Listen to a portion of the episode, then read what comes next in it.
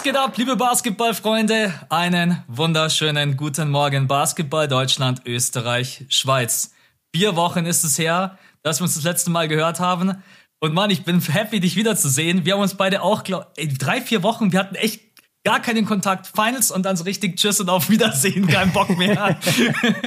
ja, Mann, es ist die Podcast-Freundschaft. Das ist einfach so. Ich würde, ich würde mich gerne mal mit anderen Podcast-Hosts unterhalten, ob das denen genauso geht, weil du hast einfach diese komische Verbindung, dass wenn du nicht miteinander eine Aufnahme machst, dann willst du dich auch gar nicht wirklich kontaktieren, weil du dir immer denkst, ja, lass das im Podcast besprechen, lass das im Podcast besprechen. Und so ging's mir jetzt äh, die ganze Zeit auch in der Free Agency. Ich habe gar nicht dich kontaktiert, weil ich wusste, wir besprechen es eh im Pod und dann will ich deine Meinung vorab gar nicht wissen, ja. weil dann, dann, dann entsteht es quasi hier alles live. Also ja, Leute, wir, wir sind nicht nur für den Podcast befreundet, aber wenn man den Podcast gemeinsam hat, dann äh, ist es wirklich so, dass man in dieses Raster irgendwie fällt. Ist echt so. Also auch so viele Dinge passiert. Und ich habe mir dann immer gedacht, was ist deine Meinung? Aber ich habe auch gewusst, du bist im Urlaub. Ich habe dir dann extra nicht geschrieben und habe mir gedacht, ah, äh, ich muss einfach noch ein bisschen durchhalten. Aber jetzt heute sprechen wir über alles. Wir sprechen über den Gobert-Trade, über den Brockton-Trade. Du hast ein kleines Spiel vorbereitet, hast du vor dem Pod gesagt. Wir sprechen über Vertragsverlängerungen und wir sprechen natürlich auch über Durant und Irving. Was passiert da? Stand heute, 12.07. Wir hocken alle auf dem Trockenen. Es passiert gerade einfach gar nichts. Die letzten zwei, drei Tage sind so. Es passiert nichts. Ey, einfach gar nichts. Es ist so schlimm. Die ganzen Executives hocken gerade schön in Las Vegas, ziehen sich die Summer League rein. Man hört immer wieder, die Nachrichten, der Manager hat mit dem Manager jetzt heute zu Abend gegessen. Ja. Es gab die Fotos vom, von den Netzverantwortlichen neben Rob Pelinka, daneben steht Woj. Also das ist echt mega Wie Woj immer so mittendrin steht, so als wenn er selber so ein GM wäre. Alter, Woj ist der absolute OG. Ich glaube, ich glaube, Shams hat das Bild gesehen und ist direkt auch nach Las Vegas geflogen. Ja. Hat gesagt, das kann ich mir nicht antun, dass Woj hier in den Bildern ist. Nee, aber das ist echt krass. Jetzt die letzten paar Tage, man hört so gut wie gar nichts mehr. Das Einzige, was wir, also wir, wir sagen euch jetzt mal richtig die Uhrzeit. Das ist 16.26 Uhr am 12.07. Das heißt, wenn ihr morgen den Podcast hört, kann es sein, dass schon einige Deals wieder durchgegangen sind. Ich glaube, das größte Gerücht, was man gerade hört, ist, dass DeAndre Ayton wohl höchstwahrscheinlich in Indiana landen wird, ja, richtig? Genau. Ja. Das ist das, was, was uns gerade am meisten beschäftigt über Social Media, zumindest soweit wir das sehen können. Vielleicht haben wir sogar eine Podcast-Bomb heute mit drin. Geil. Das wäre richtig nice. Vielleicht kriegen wir gleich eine Push-Benachrichtigung und können dann live im Pod drauf reagieren. Aber ja, es ist wild. Das war eine wilde Free Agency. Das auf jeden Fall. Und es stehen echt noch ein paar Entscheidungen aus. Also wir wissen auch nach wie vor nicht, wo landet Dennis Schröder. Totenstille. Mhm. Auch keine Teams irgendwie, die anscheinend groß Interesse an ihm haben. Aber aktuell, glaube ich, wartet auch jeder so ein bisschen darauf, so auf diese Bombe. Gibt's einen Durant-Trade? Ja, ja. Gibt's einen Irving-Trade? Aber Leute, mhm. da sprechen wir am Ende. Wir müssen natürlich ein bisschen äh, die Spannungskurve wieder hochhalten, so wie sonst auch. Ihr, ihr kennt uns dramaturgisch perfekt aufgebaut. Wollen wir reinstarten mit was auch immer du vorbereitet hast? Irgendwas zu den Extensions yes. hast du zu mir gemeint? Genau, also es gab ja einige Extensions, also Vertragsverlängerungen in dieser Free Agency und die meisten sind ja auch irgendwo gerechtfertigt und ich will mhm. jetzt auch gar nicht bei den Jungs sagen, über die wir jetzt hier sprechen, dass es nicht gerechtfertigt ist. Aber es gibt drei Extensions, wo ich glaube, dass es viele Punkte dafür gibt und ganz, ganz viele Punkte auch dagegen. Und ich bringe dich jetzt quasi in meinem Spiel in die Situation, dass du für die jeweilige, jeweilige Extension argumentieren musst. Und wir fangen okay. mit, wir fangen mit einer leichteren an. Äh, Platz Nummer drei, Zion. Zion Williamson hat unterschrieben für garantierte 193 Millionen Dollar auf fünf Jahre. Äh, das ist ein Spieler, der hat bisher 84 Spiele in drei Jahren gemacht und hat jetzt mal locker knapp 200 Millionen garantiert, könnte hochgehen bis auf 231 Millionen für fünf Jahre. Ja. Verteidige das. Warum ist Zion diese Extension wert? Also zum einen, weil ich mich mit ihm darauf geeinigt habe, dass wir einfach gewisse Hürden in seinen Vertrag mit einbauen. Wie viele Spiele er spielen muss, wie oft darf er verletzt sein und dann einfach gibt es wie beim letzten Vertrag von Joel Embiid auch einfach solche, solche Cap-Locks. Und wenn er jetzt zum Beispiel einfach zu wenig Spiele spielt, dann gibt's halt nicht die voll garantierte Kohle. Und Nummer eins. Mhm. Und Nummer zwei, auch wenn er einfach so wenig Spiele gemacht hat, er ist einfach jetzt schon mein Franchise-Player die Pelicans. Wenn du an sie denkst, dann denkst du einfach an Zion. Natürlich auch nicht immer im positiven Sinne, aber du musst den Jungen jetzt einfach bezahlen, weil wenn er komplett fit ist und dieses What If ist einfach viel zu groß, um am Ende sagen zu können, ich zahle dich nicht, ich verliere dich, ich bring dich irgendwie in schlechte Stimmung. Dieser Typ ist ein Top-3-Spieler, wenn er fit ist, über die nächsten zwei, drei Jahre. Und deswegen, ich muss ihm leider einfach diese Kohle zahlen und kann nicht riskieren, ihn irgendwie zu verlieren. Das wären jetzt meine Argumente gerade für ihn. Ist, ist sehr gut argumentiert. Äh, ich will dich nur noch äh, einmal auf einen Punkt jetzt festnageln. Vielleicht hast du das gerade einfach so im Flow der, der Argumentation gesagt. Aber ist Zion ein Top-3-Spieler in den nächsten paar Jahren? Ist es nicht ein bisschen zu hoch gegriffen in einer Liga, wo Janis, Jokic, Luca, KD rumlaufen? Ja, es ist, vielleicht war Top 3 vielleicht zu weit. Ich, ich würde, dann würde ich auf Top 5 gehen. Aber das traue ich ihm schon mhm. zu. Weil wenn ich zurückdenke okay. an den letzten fitten Zion, den wir gesehen haben, das war offensiv das Nonplusultra, also so ein Paint-Scorer, ja. da, kommt, da kommt noch Janis ran und vielleicht Ja Morant gerade eben von den äh, Guards her. Äh, defensiv kann er natürlich noch wesentlich besser spielen. Ähm, Gott sei Dank habe ich gesagt, in den nächsten Jahren, nicht im nächsten Jahr, weil sonst wäre, glaube ich, direkt ein Podcast geht zehn Minuten, alle sind direkt am Ausrasten. Ne? Aber yeah. ich glaube, ich glaube schon, dass Zion das Potenzial hat, ein Top 10 Player zu sein und sogar ein Top 5 Player, wenn er gesund ist. Und die nächsten Jahre, damit meine ich auch wirklich die nächsten zwei, drei Jahre, ja. Okay, sehr stark. Aber es wird natürlich äh, kontinuierlich schwieriger. Zweite Extension, Lillard, Damian Lillard hat noch bis 2025 oder 26 Vertrag und hat jetzt eine 122 Millionen Verlängerung unterschrieben für zwei Jahre. Mhm. Und ich sage dir jetzt nochmal, im Jahr 2026 bedeutet das, er bekommt 58 Millionen Dollar im Jahr und 2027 63 Millionen. Ja. Ähm, Verteidige das irgendwie. Weißt du, was gerade geil ist? Das erste mhm. Mal kann ich so richtig nachempfinden, wie es dir geht, wenn du eine Position verteidigen musst, die du aber bei gar Shots nicht feiert. die du bei Shots feiert, die du gar nicht vertrittst, ja. weil dieser Dame-Vertrag, mhm. boah, der hat mich, bin ehrlich, hat mich richtig aufgeregt. Mein Spieler, mhm. dann, jetzt argumentiere ich dagegen.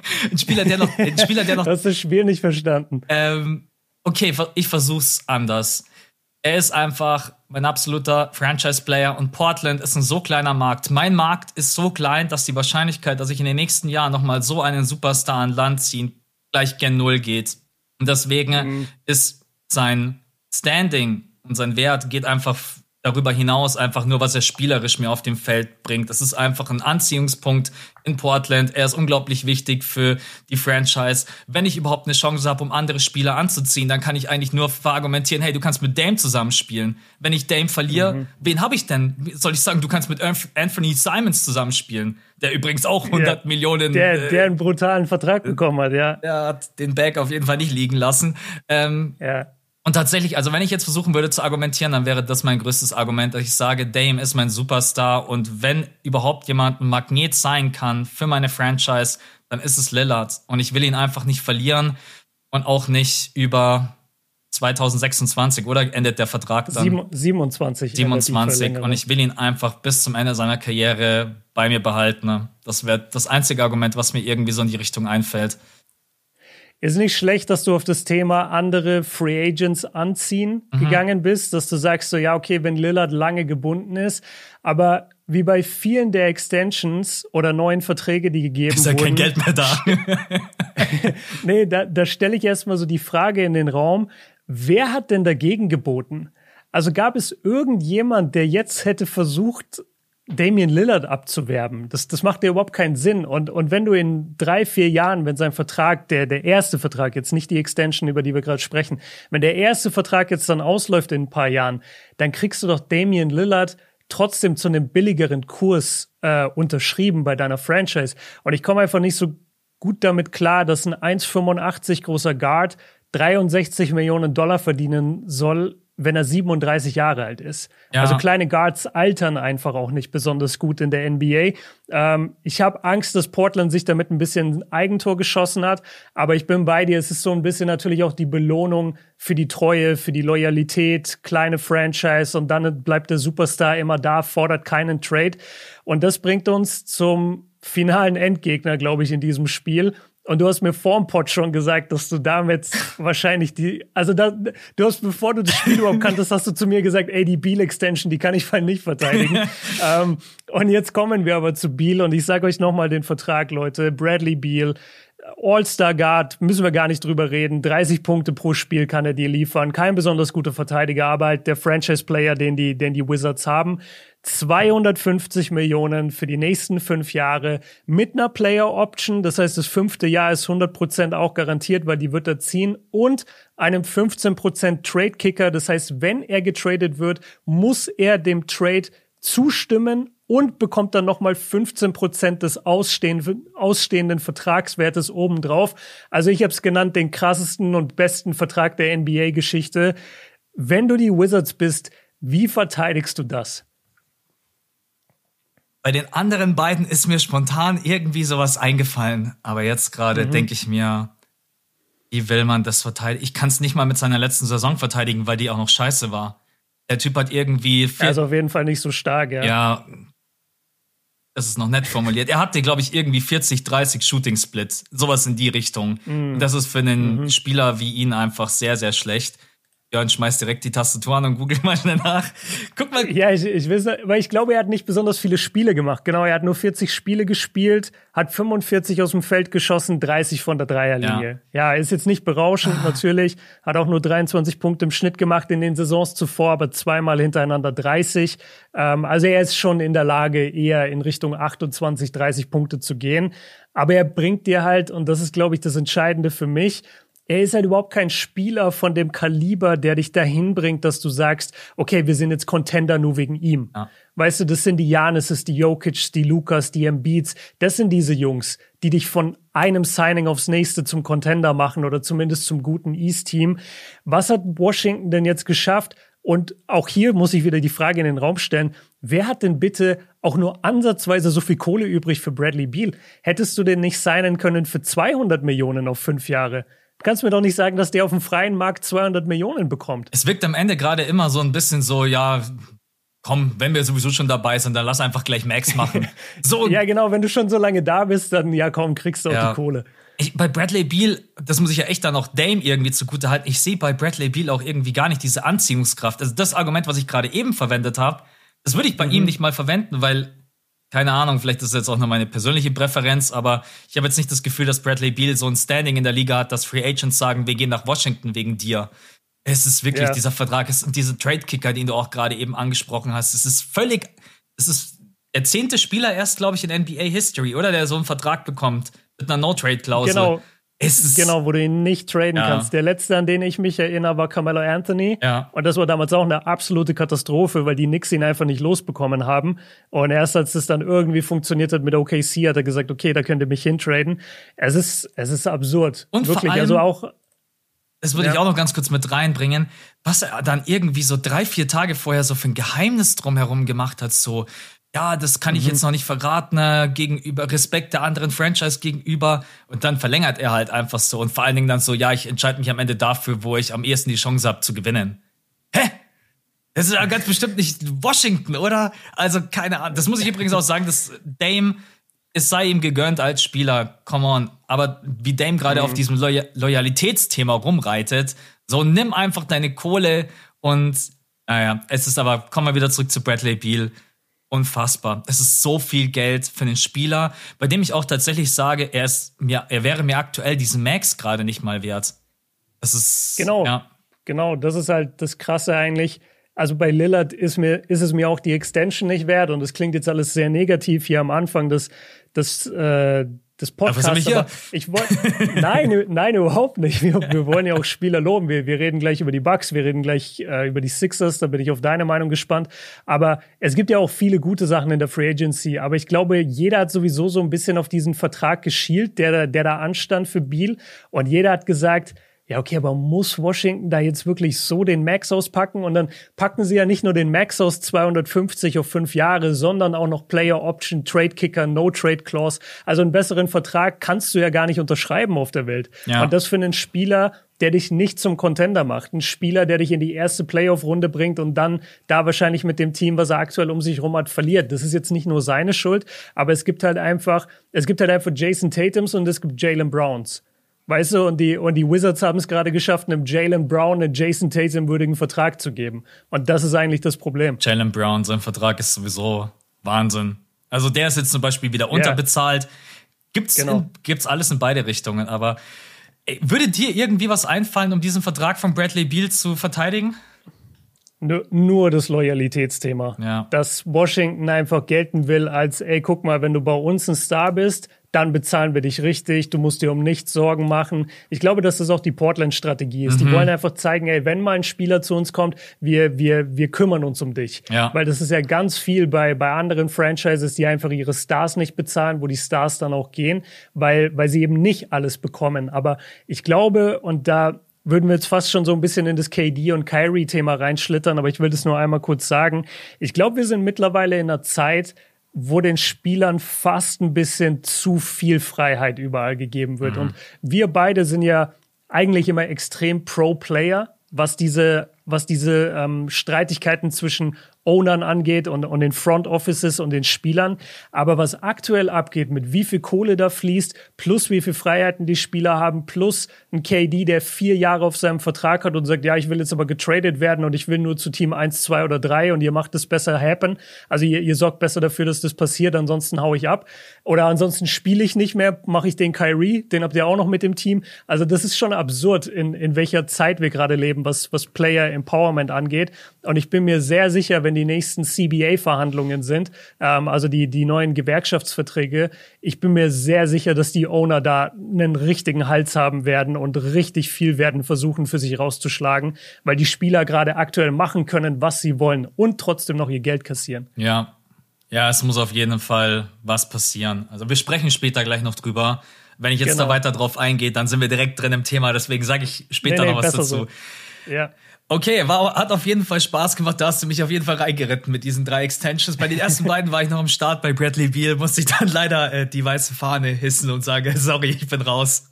Ja. Gibt's denn, gibt's denn zwischendurch noch eine Frage? Gibt's denn irgendeine Extension, die dir gerade einfällt, eine Vertragsverlängerung, wo du sagst, yo, die war richtig gut. Die gefällt mir richtig gut für das Team und für den Spieler. Wenn ich jetzt so richtig faul wäre, würde ich einfach sagen Jokic. Da wäre einfach den. Okay, klar, den, ja, den, ja. Ähm, ja, tatsächlich auch die Verlängerung von Harden finde ich für beide Seiten ne? unglaublich mhm. fair. Wir sprechen immer noch von über 30 Millionen pro Jahr, aber smarter Move von ihm, smarter Move von Philly. Ähm, boah, es gab so viele Verlängerungen. Jetzt muss ich mal gerade mal überlegen. Ja. Die von Anthony Simons fand ich ein bisschen zu heftig. Die 100. Ja. Ich hätte ich hätte gesagt, so wenn sie sagen, okay, komm 80 Millionen vier Jahre, okay, komm hat auf jeden Fall echt Talent und hat auch in der Abwesenheit von Dame und CJ McCallum echt super gut gespielt. Aber 100 Millionen fand ich dann schon auch ziemlich knackig. Ähm, mhm. Ich sag dir meine, die mir. Ah, aber warte jetzt. Ah, Mist, ich glaube, ich habe es falsch gesagt, weil bei mir ist es gar keine Extension. Ah, verdammt, nee, es ist ein neuer Vertrag. Aber ich, ich gebe ihm jetzt trotzdem kurz einen Shoutout, weil wir nicht lange über ihn reden werden. Was mich total gefreut hat, ist, dass Lou Dort bei den Oklahoma City Thunder einen neuen ja. Vertrag bekommen hat. Fünf Jahre, 87,5 Millionen Dollar. Absolut fair, überragender Verteidiger. Was da in OKC an, an jungem Talent gerade rumschwirrt, ist sowieso krank. Ähm, und ich bin sehr, sehr gespannt, was da in den nächsten paar Jahren laufen wird und dass sie jetzt Lou, also, also ja, Lou Dort, diese diese Vertragsverlängerung gegeben hat, finde ich super. Und total verdient. Sie wird im nächsten Jahr, glaube ich, richtig Bock machen. Auch, mhm. ich schaue mir gerade auch Josh Giddy in der Summer League an. Bin ein Riesenfan Ey, von ihm. Ich auch, ich auch. Bester Mann. Giddy ist dann Shay, brauchen wir gar nicht drüber sprechen. Ähm, Chad Holmgren ist jemand, der sich jetzt nicht gerade super beliebt gemacht hat mit der einen oder anderen Aussage. Ich freue mich trotzdem drauf auf diese Kombination. Ich meine, wenn du, ja. da muss man echt gerade auch sagen, ey, die, die ganzen Grünschnäbel, ey, was geht eigentlich bei denen ab? Die, der eine, John Rand meint hier, auch wenn es ein bisschen spaßeshalber war, ja, lass mich mal One-on-One -on -one gegen MJ zocken, den klatsche ich gegen die Wand, so gefühlt. Hast du nicht Ey, war, war das, nee, aber, aber war diese News wirklich echt? Weil ich habe vorhin gelesen, dass das äh, hier von, von diesem Meme äh, News-Format gedroppt wurde, Ballsack. Mhm. Und das hat sogar ESPN fälschlicherweise aufgegriffen und hat gesagt, ey, also selbst ESPN hat darüber debattiert, aber das Ding ist ein Fake. Also ich aber weiß nicht, ob es die, ob es das Statement wirklich gibt. Ich glaube schon. Es gibt doch, glaube ich, den Pod im Podcast, wo er war und wo auch diese ganzen Aussagen rausgeschnitten wurden. Fall, jetzt hast du mich gerade richtig verunsichert, Mann. Aber nee, ich, ich weiß es selber nicht. Ich habe vorhin nur irgendwas gelesen. ESPN äh, geht Ballsack auf den Leim und, und hat fälschlicherweise über ein Zitat von denen quasi ein ganzes Segment gemacht im Fernsehen, aber das Zitat ist nie passiert. Okay. Das habe ich vorhin gelesen. Dann müssen wir das später auf, auf jeden Fall nochmal validieren, ob das auch wirklich genau, so. Genau, nochmal ja, aber verifizieren. Was ich Neues Wort, was ich übrigens gelernt habe. Also klar, man konnte sich irgendwie denken, aber kanntest du das Wort falsifizieren? Falsifizieren. Äh, Quasi das Gegenteil von verifizieren. Kann man sich denken, aber habe ich definitiv nicht im Sprachgebrauch. Ich habe schon, ich habe schon mal gehört, irgendwann während der Uni-Zeit und ja, das ist äh, aber noch nie benutzt. Also ja. Ich würde sagen, wir gehen so, von der, Fachbegriffen. Der Germanistik-Podcast. Hier lernt ihr auch ein bisschen was für die deutsche Sprache. Eigentlich nicht, wir sind die Schlimmsten, was die deutsche Sprache angeht, Ey, hab, weil wir so viele englische Wörter haben. Ich habe jetzt noch eine Extension, die mir gerade ähm, die ich noch offen hatte. Da will ich deine Meinung mhm. dazu wissen, weil einige da irgendwie ein bisschen ähm, gesagt haben, warum. Darius Garland hat ja auch seine Rookie Max bekommen und ja. ich ich kann die Leute schon irgendwo verstehen, wenn man sich aber ansieht, der Typ ist 22 Jahre alt und was der für eine krasse letzte Saison gespielt hat. Ich weiß, wir sind auch gerade an dem Punkt, wo es einfach um so viel Geld geht, dass man sagt, ey, 22 Jahre alt, hat jetzt vielleicht ein, zwei gute Seasons gespielt. Wie siehst du bei ihm, Darius Garland? Weil irgendwie, ich finde, er hat's verdient. Auf der anderen Seite denke ich mir halt auch so, ach, krass, ey, 200 Millionen ist halt schon heftig. Es ist eine totale Wette auf die Zukunft und diese ganze Wette basiert eigentlich auf der letzten Saison. Mhm. Also letzte Saison war All-Star Guard, da hatte er seinen Breakout und dann guckt man immer auf das Alter und sagt, ah krass, der ist erst 21, 22 Jahre alt. Aber es ist schon verdammt viel Kohle und da sind wir wieder bei dem Thema, wo wir sagen, wer ist denn immer der Gegenpart? Also gab es jetzt da draußen irgendwelche Leute, die zu Cleveland gegangen sind oder eben zu Darius Garland und haben gesagt, ey, wir geben dir 200 Millionen, wenn du jetzt bei uns spielst. Ja. Also das kannst du mir doch nicht sagen, dass es diesen riesen Markt für ihn gab, selbst nach der guten Saison, die er jetzt hatte, weil er bleibt ja trotzdem Talent, was du entwickeln musst. Und so ein junger Spieler, den kannst du auch nicht einfach jetzt zu einem ganz anderen Team in eine andere Stadt werfen, ihn aus all seinen Strukturen rausreißen, in denen er jetzt brillieren konnte in den letzten, im letzten Jahr mhm. und dann sagen, jetzt mach mal hier das Gleiche. Das, das siehst du ja auch immer bei, bei so jemand wie jetzt wie, wie Brunson zum Beispiel. Weißt du, der ist schon ein gestandener NBA-Spieler, da weißt du, die Leistungen, die er gezeigt hat bei den Mavs, wird er höchstwahrscheinlich auch bei den Knicks zeigen können. Aber wenn du mir jetzt sagst, Darius Garland, geh mal zu den Knicks und führ diese Mannschaft an, so wie du Cleveland anführst, das ist überhaupt nicht gesagt, dass er das kann, weil er so jung ist, weil er noch nicht viel bewiesen hat. Also ich, ich kann es wenig verteidigen. Das Einzige, was ich sagen würde, ist, sie bauen halt voll auf die Zukunft ja. und sie wetten quasi darauf, dass der Typ ein All-Star-Guard bleibt und noch besser wird. Aber am Ende des Tages, ey, der bleibt ein richtig kleiner Guard. Also der, der ist, der ist wahrscheinlich so klein oder kleiner als Damian Lillard. Und so viel Kohle für einen kleinen Guard auszugeben, ist meistens nicht die beste Entscheidung. Aber ich mag ihn so gerne, ich finde ihn so sympathisch. Ich er weiß, hat eine geile Spielweise. Ja, er hat eine geile Spielweise. Ich habe ihn gesehen in, in Toronto. Ihr, ihr, könnt zurückgehen zu dem Podcast, als ich aus Toronto kam letzten November. Und da habe ich 100% hier auch im Podcast gesagt, ey, du glaubst nicht, wie gut Darius Garland war. Ja. Darius Garland hat dieses Spiel übernommen. Du glaubst nicht, wie gut der war. Das habe ich 100% damals gesagt. Ja, okay. I don't know. Jetzt, jetzt, jetzt verlaufen wir uns in so den, den kleineren Extensions, die äh, lass uns glaub, auch super wichtig sind. Genau, aber lass uns zu den größeren Themen wieder gehen. Und wir fangen an ey, ich hau dir jetzt einfach gleich direkt den fettesten Trade um die Ohren, weil ich muss unbedingt deine Meinung dazu wissen. Ne? Die yes. Utah Jazz traden Rudy Gobert zu den Timberwolves für Malik mhm. Beasley, Pat Beverly, Vanderbilt, Belmero, Walker Kessler, drei First-Round-Picks, ein Top-5 Protected First-Round-Pick und ein Pick-Swap. Hell Mama, was für ein fettes Paket. Also, wenn du mir jetzt sagen würdest, das wäre irgendwie das Paket für Durant, auch wenn die Spieler dann qualitativ zu schlecht werden, aber für Rudy Gobert, da haben die Jazz auf jeden Fall aber die Kuh mal ordentlich gemolken, oder? Es ist Wahnsinn, Mann. Danny Ainge ist ja der neue GM bei den Utah Jazz, früher bei den Celtics gewesen und Celtics-Legende natürlich auch aus den 80ern als Spieler. Und der Typ ist dafür bekannt, dass er Trades einfach sowas von eiskalt durchzieht. Das ist der Typ, der Isaiah Thomas getradet hat, nachdem Isaiah Thomas trotz dem Tod seiner Schwester in den Playoffs für die Celtics gespielt hat. Ja. Also der Typ, der, der hat, was Trades angeht, schaltet der die Gefühle aus und was er auch einfach macht, ist, er gewinnt seine Trades. Weißt du, er, er hat immer am Ende das fettere Paket und was der da den Timberwolves abgenommen hat für Rudy Gobert, ist richtig krass, weil also nicht nur hast du junge Talente hergegeben, wie zum Beispiel Vanderbilt, aber du hast ja auch wirklich deine komplette Zukunft hergetradet. Also was? Drei First-Round-Picks oder vier plus Pick-Swap plus noch irgendein Pick? Drei First-Round-Picks, 23, 25, 27 plus der 29er ist dann Top 5 protected. Also Wahnsinn. Und ein Pick-Swap noch 26. Genau, richtig? richtig, ja. Genau, also eigentlich kannst du sagen fünf Picks ja. in der ersten Runde. Vollkommen verrückt. Krank, krank. Und das für einen Spieler wie Rudy Gobert, den wir Jahr für Jahr sehen in den Playoffs, der oder fangen wir erstmal in der Regular Season an. In der Regular Season eine absolute Bank ist. Und Utah gewinnt auch deswegen in der Saison immer so viele Spiele, weil kein Team sich von einem aufs andere Game, wenn sie nach Utah fliegen, komplett positionieren können oder adjusten können gegenüber dieser Gobert-Defense. Das ist einfach ein Faktor, das müssen wir nicht wegreden. Gobert ist ein Monster in der Defense. Aber wir sehen es jedes Jahr in den Playoffs, er ist zu knacken. Und er ist dadurch zu knacken, indem du ihn rausziehst und er dann einfach nicht mehr diese Defense brillieren kann unter dem Korb. Ja.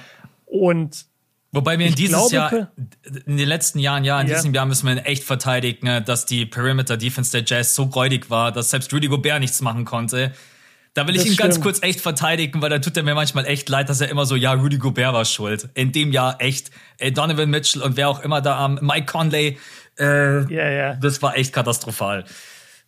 Ja, das war schwierig. Da, da gab es auch selbst wirklich verbale Auseinandersetzungen unter den Jazz auf dem Court, weil Rudy auch immer total abgegangen ist. Aber zurück zum Thema. Ähm, was halte ich von dem Trade? Ich finde, die Timberwolves haben massig überbezahlt. Und wenn ich an den spielerischen Fit denke von Cat und von Gobert und von Anthony Edwards, ich weiß nicht, ob das jetzt der Deal war, der dich zum Contender macht. Und, und so haben sie aber getradet. Sie haben ihre ganze Zukunft hergegeben. Sie haben, wie gesagt, Vanderbilt hergegeben. Äh, Patrick Beverly war ein auslaufender Vertrag. Das ist ziemlich egal. Wer war der dritte Spieler noch, der drin war? Also Kessler Edwards mal dahingestellt. Wer, wer ist noch da drin? Äh, äh, Bolmero war noch mit drinnen. Beasley, Beverly, Vanderbilt, Beasley. Bolmero, Kessler, genau. Ge genau, Malik Beasley ist noch mit drin. Ähm, ja, du hast am Ende jetzt ein Team aus D'Angelo Russell und Edwards. Den, beiden, den beiden Bigs, Edwards und irgendeinen jungen Spieler, den ich gerade vergesse. Ich glaube, Josh McDaniels ist noch bei denen, wo die Timberwolves sich auch richtig gefreut haben, dass sie den nicht hergeben mussten, weil sie auf den sehr viel setzen. Ähm, lange Rede, kurzer Sinn. Ich glaube, natürlich macht es die Timberwolves besser. Ich kann mir vorstellen, die spielen jetzt ähnliche Regular Seasons wie die Jazz, nämlich dass sie 50 Spiele plus gewinnen, dass sie ziemlich stark aussehen und sobald du die in den Playoffs kriegst, kannst du die relativ schnell dann ausschalten. Ja. Glaube ich. Ich glaube, das ist nach wie vor zu knacken, dieses ganze Gobert-Thema. Ich finde es alleine schon echt schwierig, weil ich bin ja jemand, ich verteidige immer die Position. Ich zahle ungerne für einen Center einen Max-Contract, außer sie heißen Jokic und Embiid. Das sage ich immer und da mhm. stehe ich auch dazu. Jetzt habe ich zwei. Ich habe ich hab zwei, also eigentlich muss man immer sagen, ich, im besten Fall zahle ich einen Max-Contract für einen Point Guard, so in die Richtung Luka Doncic, oder für den Flügelspieler mhm. Kawhi Leonard, Durant und für den Center dann wirklich bloß, wenn es irgendwie wirklich Richtung Jokic und Embiid geht. Und jetzt haben die einfach zwei. Also ich, ich verstehe einfach die Strategie dahinter nicht und ich bin auch total bei dir ich glaube einfach, es wird ein geiles Experiment. Also ich freue mich drauf. Ich bin gespannt, wie das funktionieren wird. Die Leute sagen jetzt natürlich, dass, äh, dass Towns natürlich auch das Feld breiter macht und dass Gobert im Pack and Roll mit D'Angelo ganz gut funktionieren wird. Es wird mehr Räume geben für Edwards. Warten wir mal ab, wie es funktioniert. Ich bin super mhm. gespannt. Ich kann es mir aktuell irgendwie noch nicht zusammenreimen, wie Towns und Gobert gemeinsam auf dem Feld. Vielleicht wird es auch das Mega-Experiment und es funktioniert. Keine Ahnung. Aber ich glaube aktuell nicht dran. Es wird auch schwierig, glaube ich, für Edwards, weil er würde ja am meisten davon profitieren, wenn die Zone offen wäre, ja. weil er auch so ein guter Slasher ist. Und selbst wenn Towns rausgeht, komplett an den Dreier, hast du ja einen Gobert, der trotzdem irgendwo am Zonenrand rumstehen würde. Also, und selbst, selbst wenn er rausgeht, das respektiert ja kein, keiner seinen Wurf. Also, der kann ja gar nicht an die Dreierlinie gehen. Das heißt, die Zone ist jetzt auf jeden Fall ein bisschen enger, was es für Edwards auch wiederum ein bisschen schwieriger macht. Ja. Also, da bin ich auch mal gespannt. Ich glaube nicht, dass die Timberwolves aufs lang, auf lange Sicht D'Angelo Russell überhaupt behalten wollen. Warum haben sie ihn eigentlich nicht getradet? Das verstehe ich nicht, dass sie sich auf der Position ich, ich verbessern. Schätze, weil Utah, ja, ich schätze, weil Utah den nicht möchte. Mhm. Also wenn wir jetzt bei dem Utah-Trade bleiben und ja, wir werden sehen. Was, was denkst du in Utah? Ähm, 50-50 Chance aktuell. Wird Donovan Mitchell auch noch getradet? Spätestens bis zur Trade Deadline gibt es den kompletten Blow-up, den kompletten Rebuild? Oder sagst du, nee, die bauen um Donovan? Ah, also mein aktuelles Gefühl sagt mir, dass Donovan sich das jetzt einfach noch die ersten drei, vier Monate anschaut vor der Trade Deadline und guckt, was macht die äh, Jazz-Organisation, bieten sie mir ein Team, wo ich sage, okay, damit kann ich was reißen. Und wenn man dann spätestens Mitte Januar, äh, Anfang Februar, wenn er merken sollte, ja, ihr habt jetzt Gobert getradet, aber am Ende sind wir mal ehrlich, wir stecken gerade irgendwie so mittendrin und eigentlich deutet doch alles auf einen Neuaufbau hin. Warum soll ich jetzt hier warten, ne, bis da was entsteht in den nächsten vier, fünf Jahren? Und dann, ich kann mir echt gut vorstellen, dass Donovan dann sagt, sorry, ich will auch weg ich will raus hier. Ich sehe ich es anders. Ich glaube, die Franchise Danny Ainge, der guckt sich jetzt Donovan Mitchell in den ersten paar Monaten an und sagt, ey, so, zeig mal, dass du verteidigen kannst. Okay. Zeig mal, dass du hier der Franchise-Player sein kannst, weil du musst schon wirklich ein Top-Tier-Player sein, damit man um dich herum ein Championship-Team aufbauen kann. Und das will Danny Ainge. Das ist seine ganze DNA als Spieler und als GM gewesen. Der hat 2008, glaube ich, schon diesen äh, Kevin Garnett, Ray Allen Trade eingefädelt, dass die Big Three in, in Boston Osten zusammenkommt. Das ist denn seine ganze DNA. Deswegen, der wird sich nicht damit zufrieden geben, mit einem Donovan Mitchell jedes Jahr in der ersten oder zweiten Runde auszuscheiden. Und da schätze ich, ist das Mikroskop eher gerade auf Donovan und es wird ja. geguckt und es wird geguckt, ob er richtig ist für diese Mission. Aber ja, warten wir mal ab. Ähm, aber dann sind wir uns beide einig, Gobert Trade gut überbezahlt. Der einzige Upside, man kann natürlich sagen, okay, Carl Anthony Towns kann versteckt werden dadurch in der Defense. Er ist kein besonders guter Verteidiger, liegt ihm nicht so, obwohl er besser geworden ist, auch im letzten Jahr. Ähm, trotzdem ist Gobert natürlich eine super Versicherung da hinten drin. Aber ey, wir sehen es halt wirklich jedes Jahr und es tut mir so leid. Aber wie oft haben wir beide auch schon im Podcast gesagt, ey, egal wie gut die Jazz in der Saison sind, wir kümmern uns gar nicht darum, weil warten wir die Playoffs ab und sie werden zerlegt in der ersten Runde. Und es passiert leider immer wieder. Dieses Team war so gut. Überleg mal letztes Jahr oder vorletztes Jahr, als die alle gesund waren. Da hattest du Bogdanovic, da hattest du Joe Ingles noch, da hattest du einen Donovan, der besser gespielt hat, einen Rudy Gobert, du hattest Jordan, Clarkson. Jordan Clarkson, genau, nicht Claxton, äh, Jordan Clarkson von der Bank. Und was war? Trotzdem war ja nichts. Mhm. Aber jetzt ne? finde ich es auch geil, ihn einfach mal in einer anderen Konstellation zu sehen, weil dann kann man es nochmal besser bewerten. Ne? Einfach komplett anderes Spielermaterial. Ja.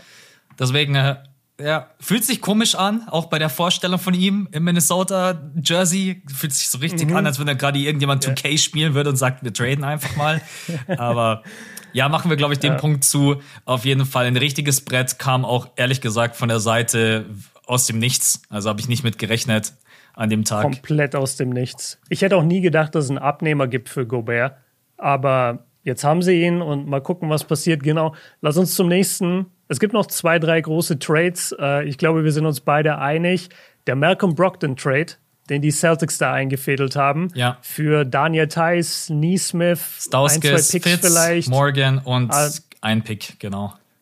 Okay, aber also abgesehen von Neesmith und Theiss sind es eigentlich Jungs, die überhaupt nicht zum Spielen kamen. Mhm. Neesmith hat letztes Jahr eigentlich auch nur Garbage Time gespielt in den Playoffs und Theiss Schade natürlich um ihn. Ich hätte ihn gerne weiterhin gesehen bei den, bei den Celtics. Aber insgesamt hat man relativ wenig abgegeben für einen Malcolm Brockton, der, wenn er denn mal gesund ist, was ein großes Fragezeichen ist, aber wenn er gesund ist, auf jeden Fall ein sehr, sehr guter Point Guard sein kann. Und was haben wir immer gesagt? Was fehlt den Celtics, um den nächsten Schritt zu machen? Sie brauchen einen richtigen Point Guard. Und da haben sie ihn. Also meiner Meinung nach alles richtig gemacht, oder? Ja, auf jeden Fall. Also ich, das ist einfach einer der besten Trades in der jüngeren NBA-Vergangenheit. Das Paket tut halt überhaupt nicht weh.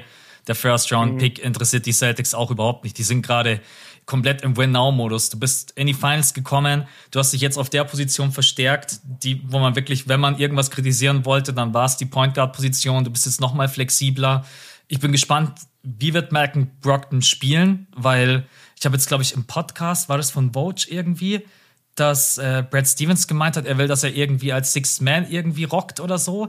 Ich bin mal gespannt, mhm. ob er als Six Man eingesetzt wird oder vielleicht auch mal als Star oder ob sie das einfach so ein bisschen mischen. Weil Brockton kann ja beides. Ähm, ja. Es gibt manche Dinge, die kann Marcus Smart besser. Es gibt aber auch verdammt viele Dinge, die kann Malcolm Brockton halt viel besser. Und es wird einfach eine super geile Ergänzung.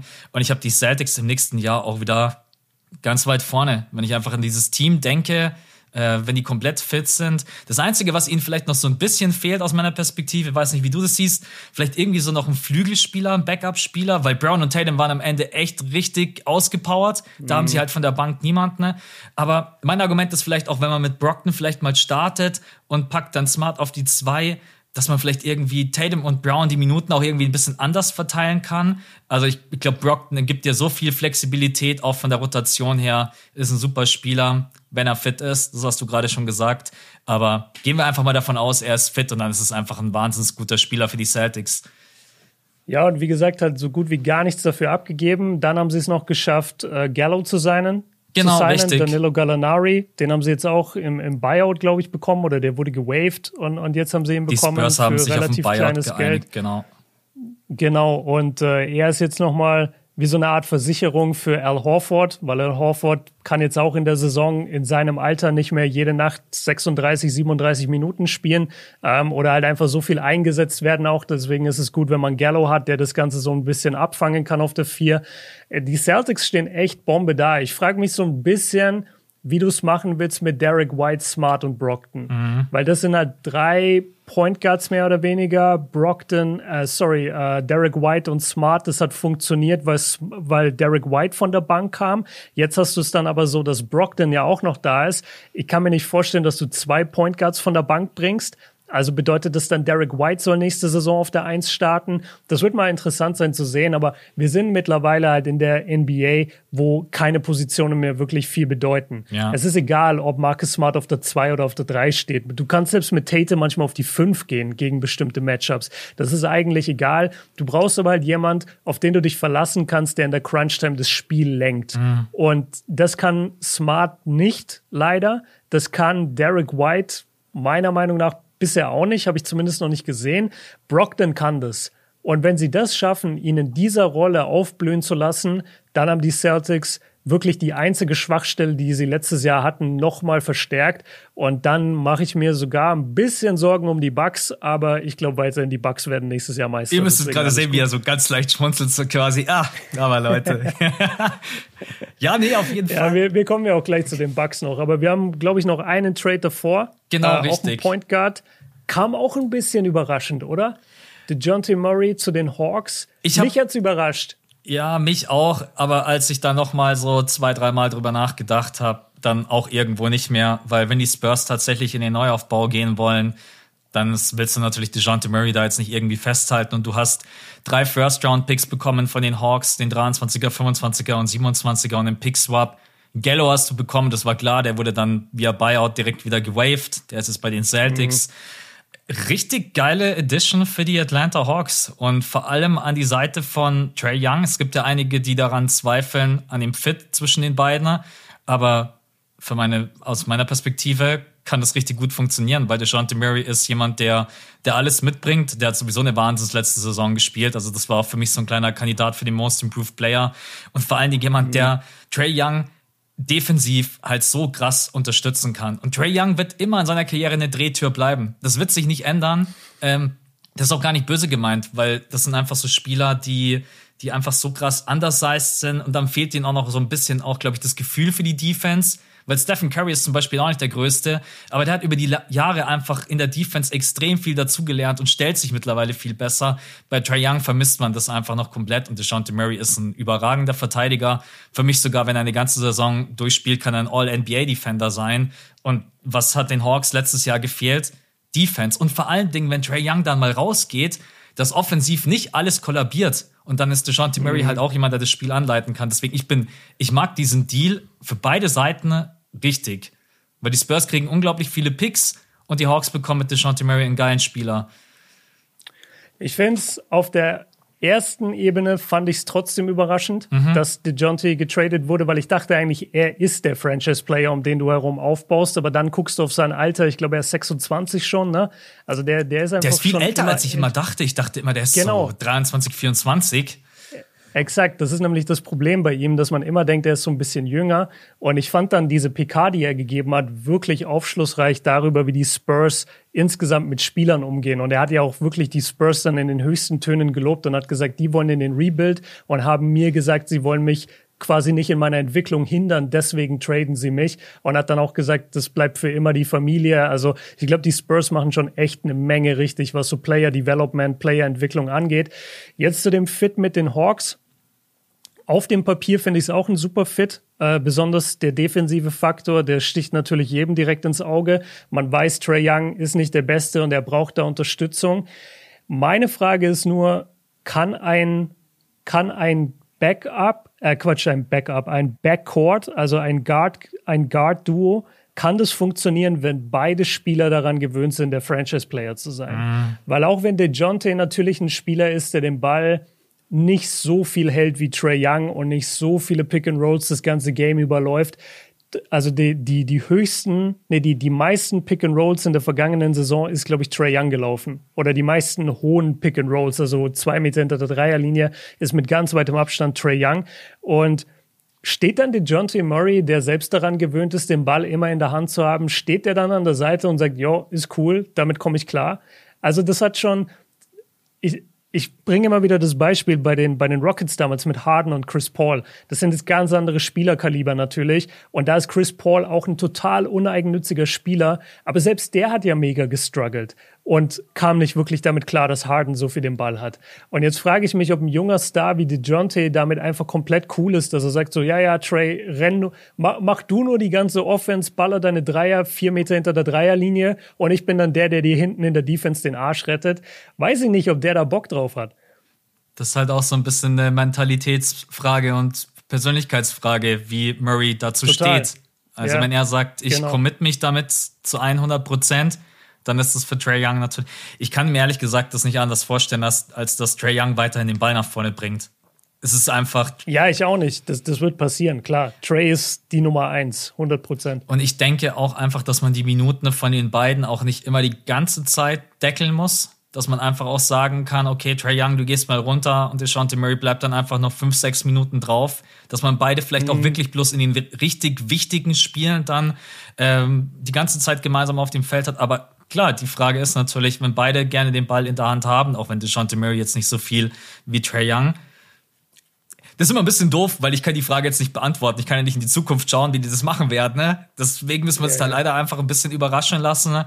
Ähm, DeJounte Murray Offball kann funktionieren. Auf jetzt die ganze Zeit nur Offball, das wird, glaube ich, nicht hinhauen. Äh, vor allen Dingen auch, ich müsste mir mal seine Zahlen aus dem Catch and Shoot ansehen. Äh, da habe ich jetzt noch nicht genau drauf geblickt. Ähm, deswegen wird auf jeden Fall auch ein spannendes Projekt, auch wenn es natürlich defensiv ein mega Upgrade ist für die Atlanta Hawks.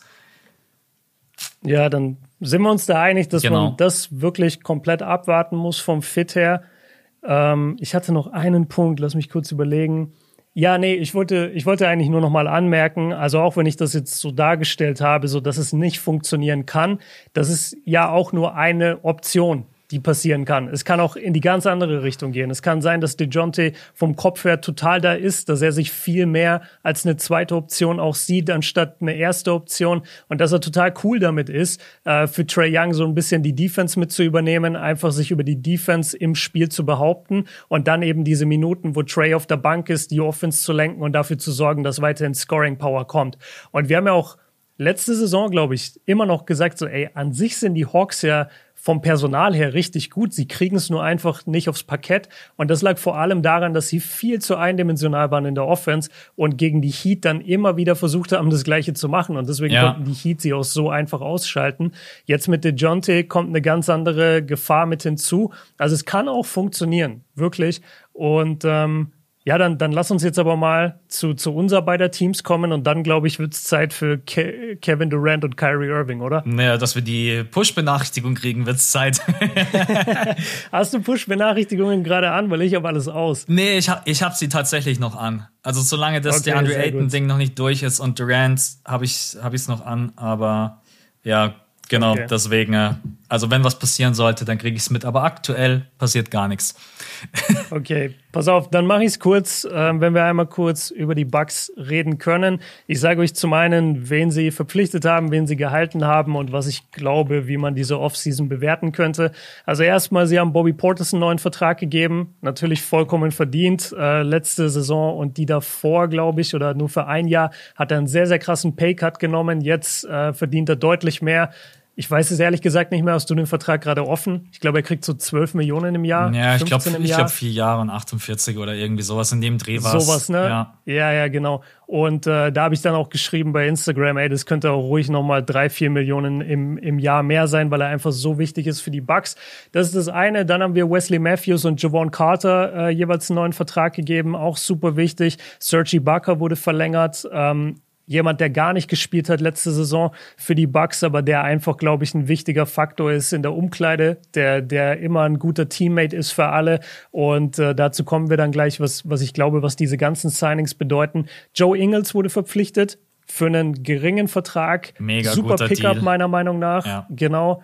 Ähm, kann eine Menge was bringt er dir alles? Er bringt dir Playmaking, er bringt schon. dir Scoring. Ja. Genau, er, er, ist einfach jemand, der den Ball verteilen kann, der den Ball selber scoren kann, der seinen eigenen Wurf ein bisschen kreieren kann. Ähm, der bringt dir eine Menge Größe mit dann auf seiner Position. Also das ist ein sehr, sehr guter Fit und das muss man dazu sagen, das ist ähnlich wie bei den, wie bei den Dallas Mavericks, die Tim Hardaway Jr. von der Verletzung wiederbekommen, wo die Mavs gerade sagen, das fühlt sich an, als würden wir einen Free Agent dazu gewinnen.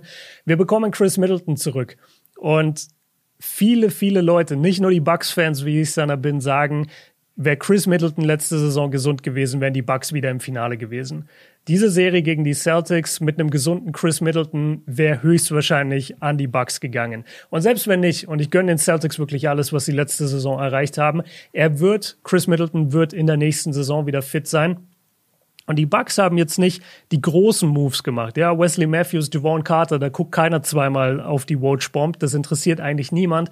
Aber ich kann euch sagen, für die Teamchemie und für den Teamzusammenhalt ist das wahnsinnig wichtig, weil die Bucks sind seit ein paar Jahren eine eingeschworene Einheit. Die haben immer die gleichen Spieler am Start. Ähm, Dante DiVincenzo haben wir verloren, aber der hat jetzt auch ein paar Jahre nicht gespielt, weil er verletzt war. War jetzt auch nicht so der Faktor letzte Saison.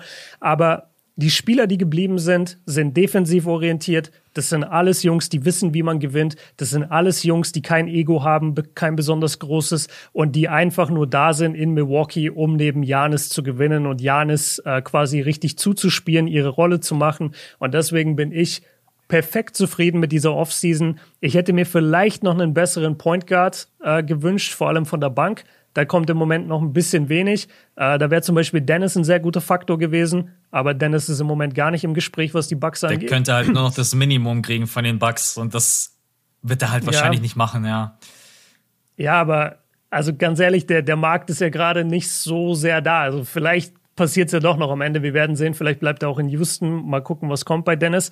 Aber insgesamt, ich bin mega zufrieden mit der Offseason, freue mich total, dass Chris Middleton zurückkommt und ich glaube, die Celtics und die Bucks sind die zwei großen, großen Favoriten in der Eastern Conference und jetzt kommt Max und sagt, nein, die Sixers auch. Nein, Warum? Mann, ich will erst noch was zu den Bucks sagen, weil ich find's, okay. ich find's echt eine gute Offseason. Also, dass Bobby, dass du den irgendwann bezahlen musst, das war ja vollkommen klar. Ich habe mir auch letztens mhm. noch mal ähm, ich habe mir letztens einfach noch mal ein paar Highlights von der Saison angesehen und auch von den Bucks und habe ich aber noch mal die Statline von Bobby reingezogen. Das ist ja völlig krank, was der letzte Saison auch für einen Shooting-Split hatte. Bobby hatte, ja. glaube ich, irgendwie 45, 40, 85 oder sowas. Ähm, ist einfach so ein geiler Typ, der immer da ist. Wenn du von ihm Rebounding brauchst, haut er sich rein. Er trifft den Dreier extrem gut. Ist ein Locker-Room-Guy, kann dich mitziehen, kann dich pushen. Die Fans lieben ihn. Den musst du halt einfach halten. Ne? Weil du gerade gesagt hast, Point Guard, ja, hast du recht, aber weißt du, wer echt diese Point Guard Rolle auch spielen kann, ist Joe Ingles. Ich, deswegen feiere ich auch ja. Joe Ingles so krass, weil er bei den Utah Jazz diese Rolle so oft übernommen hat, im Pick and Roll, den Ball einfach gut zu verteilen und er kann den Dreier selbst treffen. Natürlich, er wird nicht jünger, Joe Ingles vor vier, fünf Jahren war eine echt, also ein richtig krasser Rollenspieler. Maschine wäre jetzt ein bisschen drüber gewesen, aber ich mag einfach Joe mhm. Ingles. Du bringst Matthews zurück. Ich finde es auch cool, dass sie Ibaka noch mal eine Chance geben, weil Ibaka ist ein extrem guter Big, wenn er fit ist. Ich weiß nicht, wie es bei mhm. ihm aussieht. Ich bin immer noch ein der, bisschen. Der hatte eine, der hatte eine Verletzung äh, sollte dann bei den Bucks eigentlich zurückkommen mhm. nach, nach ein bisschen Recovery-Zeit und hat dann aber überhaupt nicht in Rhythmus gefunden, beziehungsweise war vielleicht sogar noch angeschlagen, so dass die Bucks ihn überhaupt nicht eingesetzt haben, wirklich in den Playoffs. Ja. Also wir haben letztendlich nichts von ihm gesehen und deswegen ist es auch gut, dass sie ihn resigned haben, damit wir in der nächsten Saison jetzt mal sehen, was er liefern kann. Ja. Und ansonsten, die Bucks sind halt genauso wie die Celtics ein Team, was steht. Die haben langfristige Verträge. Holiday, Janis, Middleton. Du musst dann mhm. wirklich nur an der ein oder anderen Schraube drehen, die dann wirklich reicht, um ja, für den Titel zu gehen. Und bei den Bucks musst du nicht großartig viel machen. Ich meine, die sind vor zwei Jahren Champion geworden. Ne? Das Team ist fast noch identisch das gleiche. Also deswegen ja. äh, ist es. Und ich bin bei dir. Die Celtics und die Bucks werden im nächsten Jahr, auch wenn ich Philly-Fan bin, sie werden die Teams sein, die du schlagen musst. Und das wird unglaublich schwer, weil die Bucks sind einfach stark besetzt. Du hast mit Janis ähm, vielleicht gerade den besten Spieler in der NBA in deinen Reihen und ansonsten Middleton kommt zurück. Was immer so ein bisschen geil ist, ne? das ist zwar doof, wenn ein Spieler verletzt ist, aber wenn er dann wieder zurückkommt, ah ja, da haben wir ja noch einen All-Star. Ah ja, wir haben ja noch einen All-Star. Ein All-Star-Forward, der dann zurückkommt. Ja, aber ansonsten, ich glaube, richtig gute Moves. Und wenn die Bucks jetzt noch irgendwie vielleicht einen Guard an Land ziehen, ob das jetzt dann am Ende Dennis ist oder jemand anders, äh, war das eine gute Offseason und mehr war auch einfach nicht drinnen. Genau. Yes. Dann, dann sag mir mal, wie es bei den Sixers aussieht. Ziemlich gut. Also ich bin auf jeden Fall zufriedener. War sehr überrascht vom James Harden Move. Hat seine Player Option abgelehnt, hat sich dann gemeinsam mit Philly drauf geeinigt. Wir machen einen kleineren Vertrag, zwei Jahre, 68 Millionen. Ich habe das auch in meinem Video gesagt. Man muss jetzt nicht so tun, als wenn er irgendwie daran, dass er jetzt irgendwie am Hungertod nagen würde mit 32 Millionen mhm. pro Jahr. Aber er hat auch einfach sagen können, hey, gib mir die 47 Millionen, schau dir mal diesen verrückten Markt an. Nächstes Jahr, ich werde Free Agent. Ich krieg schon irgendwie meinen zwei, drei Jahresvertrag nochmal. Ich gebe einen auf euch. Und er hat gesagt, nee, komm, ja. wir setzen uns zusammen. Ich verzichte ein bisschen auf Kohle. Ich krieg eine Sicherheit, weil ich habe jetzt ein Jahr, um mich zu beweisen. Wenn ich in dem Jahr richtig gut spiele, dann sollte euch klar sein, dass ich im nächsten Jahr meine Player Option ablehne und ich unterschreibe nochmal für drei Jahre. Weil wenn James Harden jetzt nochmal eine gute Saison spielt, da musst du nächstes Jahr nochmal den fetten Vertrag mitnehmen. zwei plus eins. Und wenn er halt nicht gut spielen sollte, dann sagt er, ja, komm, ich zieh mal lieber noch meine Player Option ne? und nimm auch mal die 35 Millionen mit.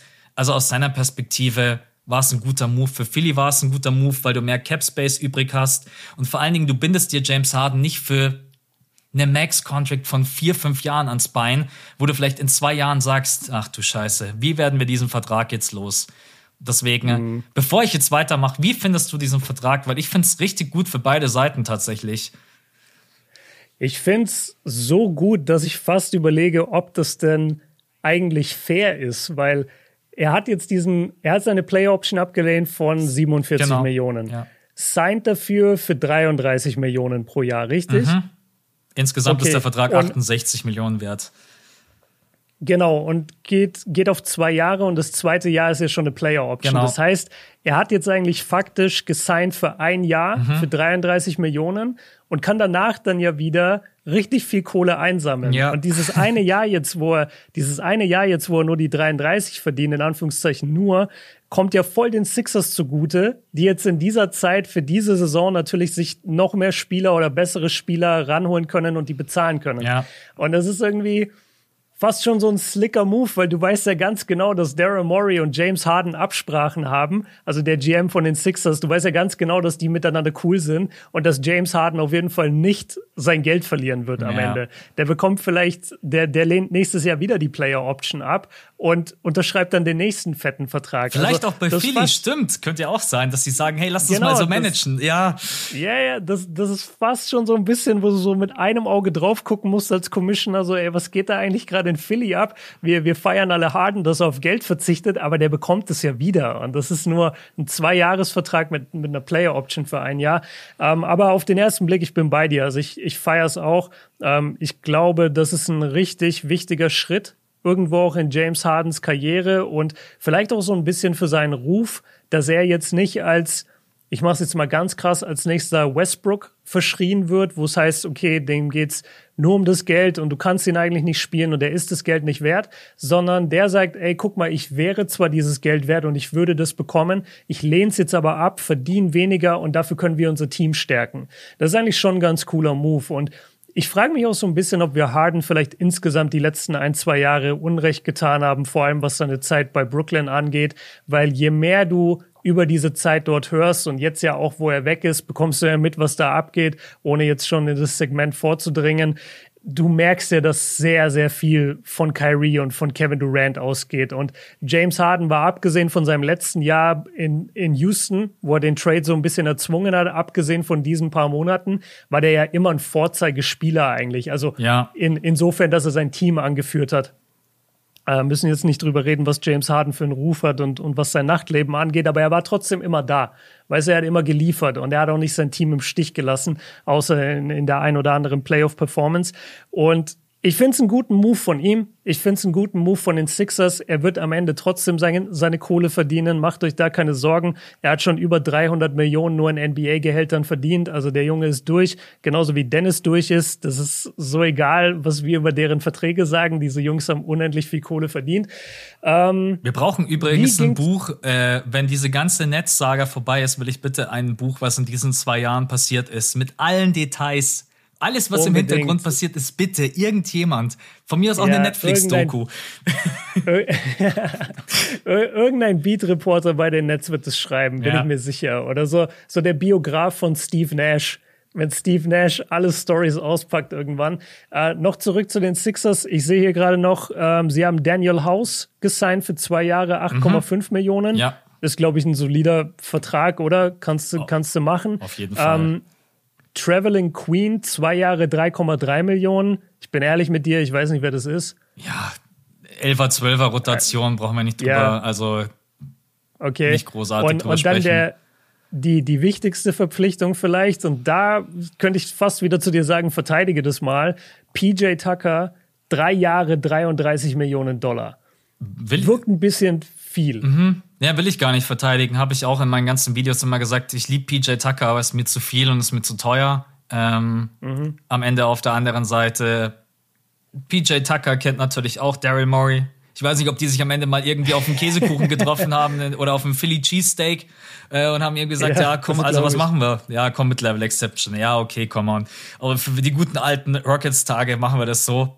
Ja, kann man jetzt sowieso nicht mehr ändern. Ist ein bisschen zu teuer, wenn er jetzt irgendwie zwei Millionen weniger verdient. Ist es am Ende, glaube ich, dann auch egal bei der Kaderzusammenstellung. Er wird auf jeden Fall super helfen. Ist halt direkt jemand, den du in die Starting Five integrieren kannst. James Harden kennt ihn. PJ Tucker und Joel Embiid im Frontcourt hast du, glaube ich, wenig Bock drauf auf die beiden. Ne?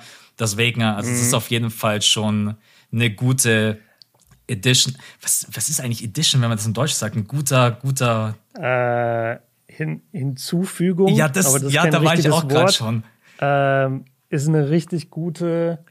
Boah, weiß ich Ergänzung? gar nicht. Ich nee, Ergänzung nicht. Ergänzung. Doch, kann man das sagen? Ja, doch, ich glaube, ich glaub, ja. Ergänzung kann man schon sagen. Äh, anderes Thema, was ich gerade sagen wollte, hat Joel nicht nach der Saison oder sogar während der Miami-Serie Nee, warte, haben, haben die gegen Miami gespielt? Ja, ja, klar. Genau, wo er Philly? verletzt war und dann erst nach dem Dritt, also nach den ersten beiden Spielen eingegriffen hat. Ge genau, genau. Ähm, hat da nicht Joel sogar in dieser Serie gesagt, ey, wir brauchen solche Leute wie PJ Tucker. Ich wünschte, ich könnte mit Leuten wie PJ Tucker zusammenspielen. Ich weiß es und nicht, aber es hört sich sehr vertraut an, wenn du es gerade sagst. Es kann sein, dass er das gesagt hat, ja. Ich, ich bin mir sehr, sehr, sicher, dass es damals war. ja, oh mein Gott, nicht, ey, wenn wir über das ganze Tampering reden würden, was da schon wieder abgelaufen ist in der Free Agency, Jalen ja. Brunson. Ja, das war, war bestimmt kein, war, war bestimmt nicht vorher abgesprochen. Ähm, Aber ähm, lass mich noch eine Sache sagen zu zu den, weil du es auch gerade gesagt hast, mit PJ Tucker kennt auch Daryl Morey. Daniel House war ja damals auch bei den Rockets. Mhm. Wenn sie jetzt noch irgendwie es schaffen, Eric Gordon zu bekommen von Houston, ja. dann haben sie wirklich, dann haben sie so ihr halbes Team von damals und einfach noch ein Beat vorne drin anstatt Capella. genau und und dann fehlt dir nur noch irgendwie Gerald Green und Trevor Ariza und zack hast du die Rockets von damals. Ja. Ja, nee, also ich bin echt mega zufrieden mit dem Team. PJ Tucker passt. Äh, die Sixers haben die Anthony Melton bekommen in den Danny Green Trade, der ist ja verletzt, hat einen Kreuzbandriss, der wird ja die ganze Saison nicht spielen. Das ist eine super Ergänzung. Daniel House für das Geld ist absolut in Ordnung. Das ist, glaube ich, die B-Annual Exception, die man nur alle zwei Jahre vergeben kann. Ich bin mal gespannt, weil ich habe auch immer wieder gesagt jetzt in den letzten Wochen, ich bin mal gespannt, was mit Thibault passiert. Weil du hast jetzt hm. Daniel House, du hast Mertner, das sind Spieler, die halt offensiv auch was bringen. Natürlich ist er der beste Verteidiger, aber vielleicht hat man da irgendwas, wo man sagen kann, in Kombination, vielleicht braucht ihn jemand, dass man sich vielleicht noch irgendwie einen Guard an Land ziehen kann. Ich glaube, dass Philly vielleicht noch nicht ganz zu 100% fertig ist. Auf der anderen Seite wirst du äh, Matisse natürlich auch nicht einfach für lau einfach wegschmeißen. Ne? Aber ich glaube, für ihn wird es echt schwer von der Rotation her, weil er halt offensiv gar nichts bringt. Aber ansonsten. Ne? Das war letzte Saison sehr, sehr beängstigend, ehrlich gesagt, ja. dass er so gar nicht spielen konnte. Das hatte ja Andre Roberson äh, bei OKC damals Züge. Das war, das war schlimm. Also die, die konnten einfach ihren besten Verteidiger nicht aufs Feld stellen, weil er so komplett eindimensional ist in der Offense. Und mit eindimensional meine ich, dass er gar nichts konnte, leider. Du hast mir, glaube ich, diese Geschichte erzählt, oder? Dass Thibault in seinen jungen Jahren immer den Ball gestealt hat und dann musste er aber abbrechen. Die Transition warst du das, weil er nicht danken konnte. Yeah, und erst als er dann danken konnte, konnte er dann die Transition immer durchziehen. Und so irgendwie fühlt es sich yeah. immer noch so angefühlt. das ist wirklich so, aber heute kann er Gott sei Dank danken. Ja, er hat erzählt, dass er in der, in der Schule natürlich auch schon ein herausragender Defender war, in der, in der Middle School. Und er hat dann immer den Point Guard gestealt, ist nach vorne gerannt und hat den Ball einfach komplett so gegens Brett gehauen. Ah, weil er keinen Korbleger kannte, oder? Genau, und dann, genau. Musste, und dann musste er wieder zurück zurückrennen und wieder Defense spielen. Ja. Und er meinte, das muss total lächerlich ausgesehen haben. Und als er dann danken konnte, dann konnte er eben diese, diese Fast Breaks auch endlich abschließen. Ich weiß es nicht, Mann. Äh, mal gucken, was mit ihm passiert. Aber okay, also ich bin sehr zufrieden mit den Bucks. Du bist auch zufrieden mit deinen Sixers. Ja, Glaubst du, wir kriegen noch einen Fireball oder sogar Tobias Harris Trade? Äh, vielleicht jetzt noch äh, in den nächsten paar Tagen oder dann vor der Trade Deadline? Nee, also wenn dann noch Thibault, aber Tobias Harris, den Vertrag, ich glaube, den, den wirst du einfach nicht los. Und Philly muss natürlich dann auch aufpassen, dass du dich, auch wenn der total überbezahlt ist, dass du dich nicht auf der Small Forward Position in der Starting Five plötzlich zu krass verschlechterst. Dafür ist er halt mhm. immer noch ein zu guter bis sehr guter Flügelspieler. Und da musst du ihn halt ja. adäquat ersetzen und zeig mir einen Trade, wo das passiert, dass du einen Forward im Gegenzug bekommst, den du dann quasi dahinstellen kannst und sagen kannst, du bist besser. Der Vertrag ist kacke. Mhm. Tobias Harris muss halt einfach mal spielen, was er kann. Er kann viel besser spielen. Er wird nie diese erste Scoring Option sein oder der, der dir das Team anführt. Deswegen ist es auch immer so wichtig, dass Embiid da ist, weil er ist der, der sagt, gib mir den Ball, ich mach das und dass auch Harden wieder besser spielt. Aber glaube ich nicht, dass es einen Tobias Harris Trade gibt. Da wird man leider drauf hocken bleiben auf dem Vertrag.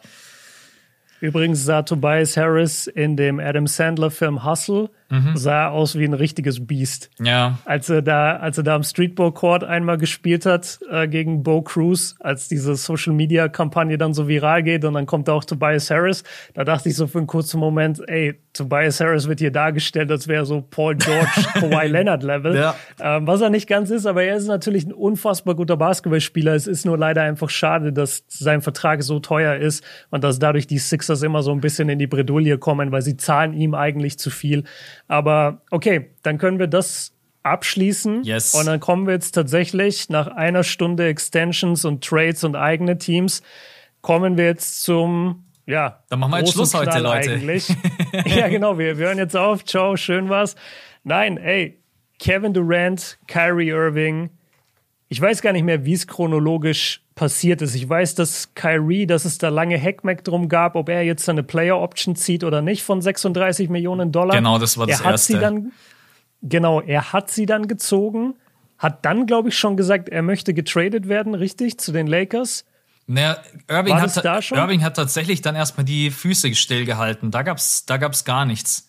Ich glaube, es war so. so, ich glaube, am Mittwoch ich glaube, es war der Mittwoch, als er seine Player Option dann letztendlich wirklich bestätigen musste, hat er gesagt, okay, ich ziehe meine Player Option auf irgendein Event, so beiläufig, ja, ich habe übrigens meine Player Option gezogen, ja, bloß, dass ihr Bescheid wisst.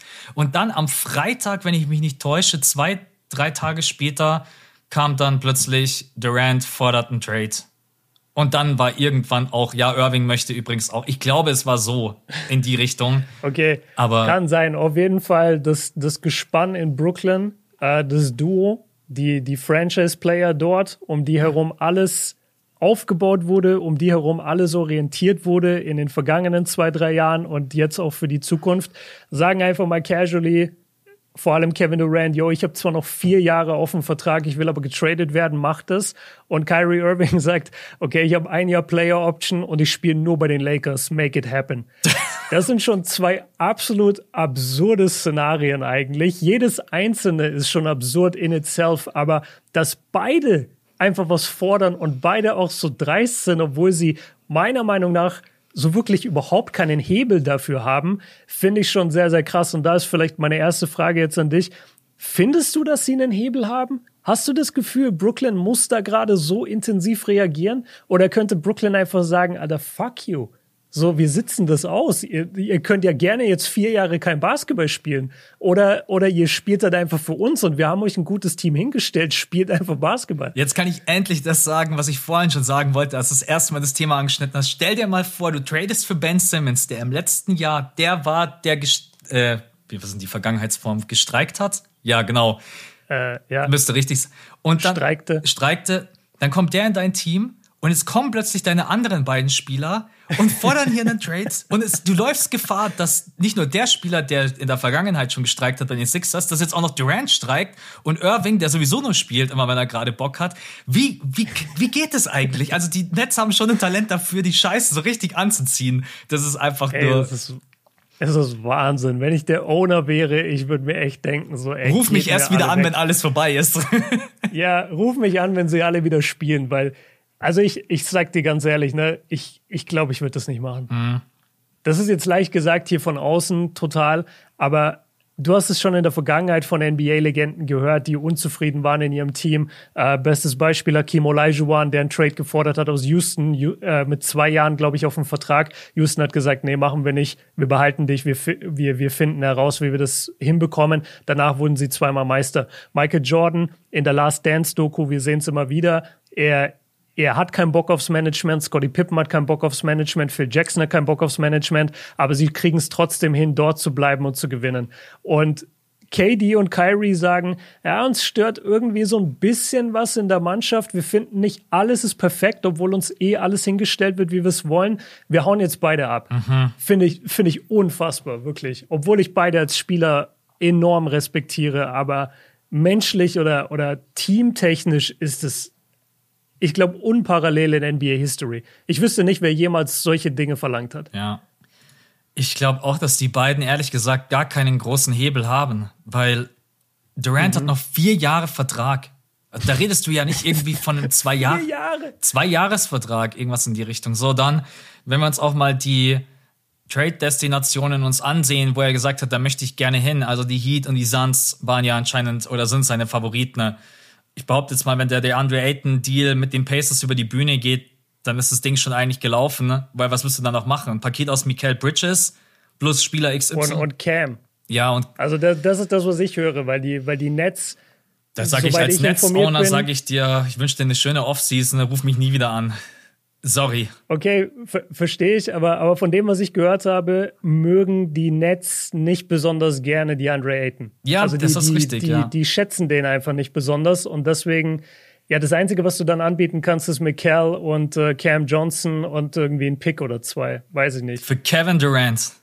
Für Kevin Durant. Ja, aber, aber für Kevin Durant, bei dem du nicht weißt, ob er nächstes Jahr wieder spielen wird. Ja. Was machst du denn, wenn du für den tradest und, und der läuft bei den Suns rum und merkt zu Trading Deadline, ah, es gefällt mir doch nicht von Chris Paul jedes Spiel angeschrien zu werden.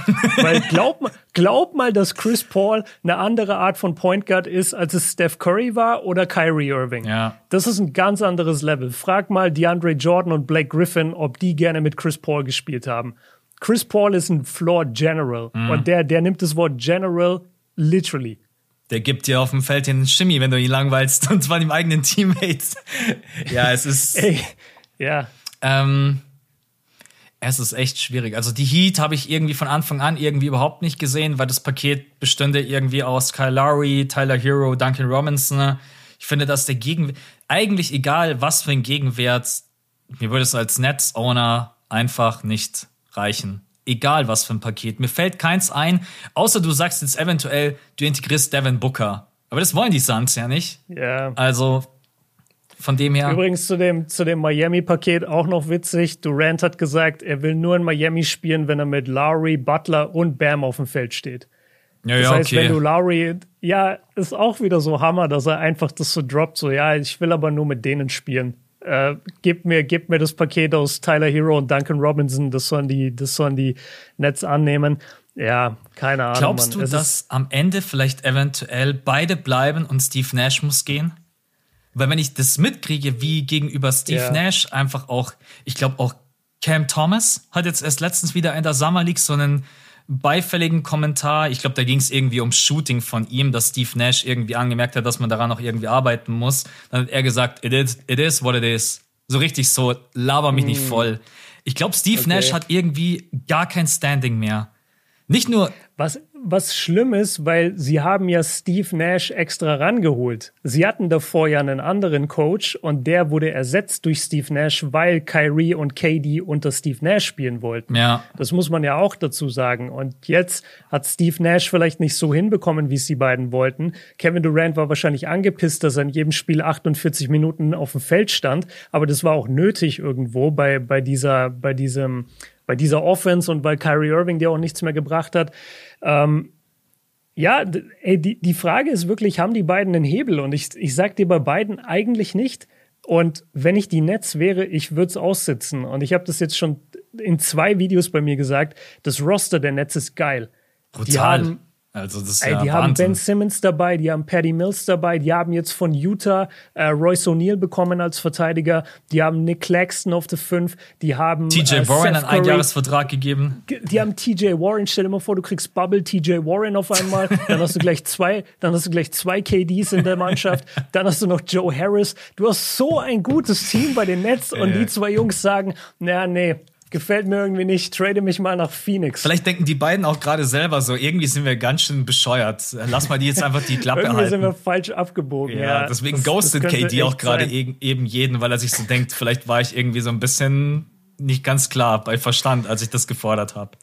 Das Team ist Ey, wirklich Wahnsinn. Also wenn alle fit sind, tja. Was ist überhaupt mit dem ganzen Ghosten in der NBA? Hast du dieses Gerücht damit bekommen, dass die äh, Blazers-Ownerin angeblich die ganze Zeit Damian Lillard geghostet hat? Ja. Und einfach nicht auf seine Anrufe reagiert hat, aber das hat er mittlerweile dementiert. Aber da musste ich auch so lachen. Stell dir mal vor, du bist so Damian Lillard und du erreichst einfach die Blazers-Ownerin nicht. Ja, das ist keine Ahnung. In der NBA, die NBA ist schon auch so ein bisschen, muss man mittlerweile sagen, so Comedy Entertainment. So in der Offseason Natürlich. ist schon wirklich, Ja. also eigentlich wie als Voll die Telenovela. Richtig, es ist. Lass mal noch über Irving sprechen, weil das finde ich fast noch witzloser. Wenn dieser Trade zustande kommt zwischen den Lakers und den Nets, dann bin ich der festen Überzeugung, dass im Hintergrund, ich weiß nicht, was lief und ich will niemandem irgendwas vorwerfen, aber wenn man einfach mal drauf schaut, dann ist es ein Deal, den du eigentlich niemals absegnen kannst. Irving für Westbrook. Egal wie dieses Paket aussieht. Ich weiß aber, was LeBron James für eine Macht hat. Reden wir das nicht weg. Was hat LBJ für eine Macht, was wir gar nicht mitkriegen? Was, was passiert da? Was glaubst du, was sagt dir dein Gefühl? Weil eigentlich, wenn du mir das Paket zeigst, dann sage ich halt immer nein. Es ist Irving und ich will nicht Westbrook und Horton Tucker und deine Picks will ich auch nicht. Geh weg.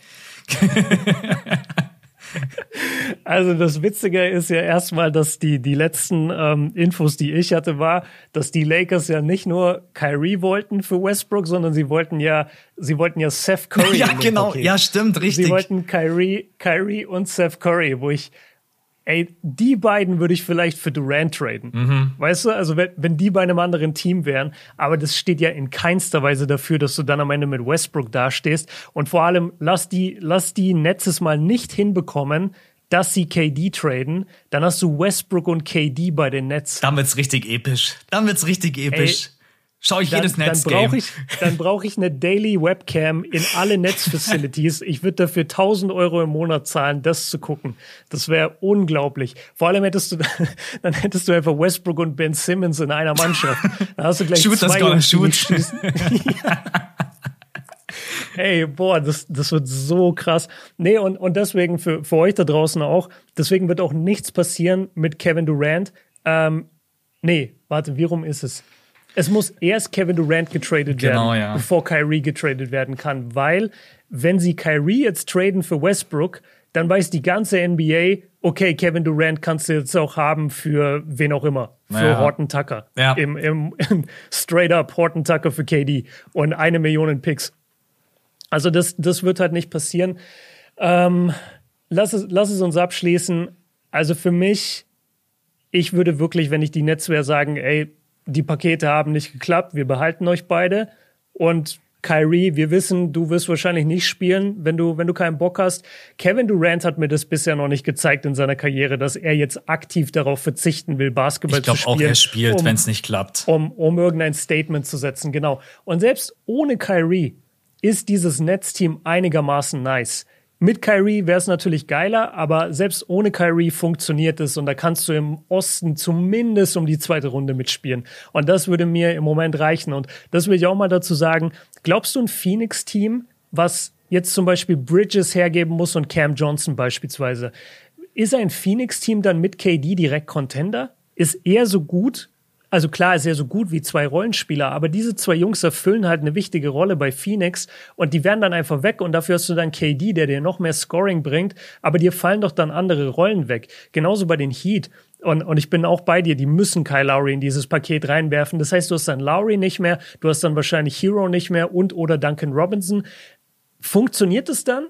Also ist KD dann da genug? Und, und das dritte Paket, was immer im Raum ist, ist mit Toronto. Toronto, egal wen du dafür hergibst, am Ende steht da Kevin Durant in einer Mannschaft, die maximal in die erste Runde der Playoffs geht. Und Ja. weiter nicht. Ja. Ja, Also das, das macht mir so ein bisschen Sorge. Die, die, die Trade-Destinationen sind gar nicht so stark, wie man denkt, wenn man eben mit reinwirft, dass diese Teams ja auch was abgeben müssen für Durant. ja, weil du eben ja auch so viele Spieler abgeben musst, je nachdem, was die auch für, eine, für einen Vertrag haben. Also wenn du jetzt nicht Genau. irgendwie einen All-Star-Player mit reinwirfst, der einen Vertrag von 35 Millionen hat, dann brauchst du alleine schon irgendwie drei Spieler, um überhaupt mal den, äh, das Gehalt von KD aufzuwiegen. Das ist halt. Ja. Und, und dann wollen die Nets noch deine Picks. Ja, da waren sie Weil aber. die wollen ja, weil die wollen ja Spieler und Picks. Ja. Ey, Warriors.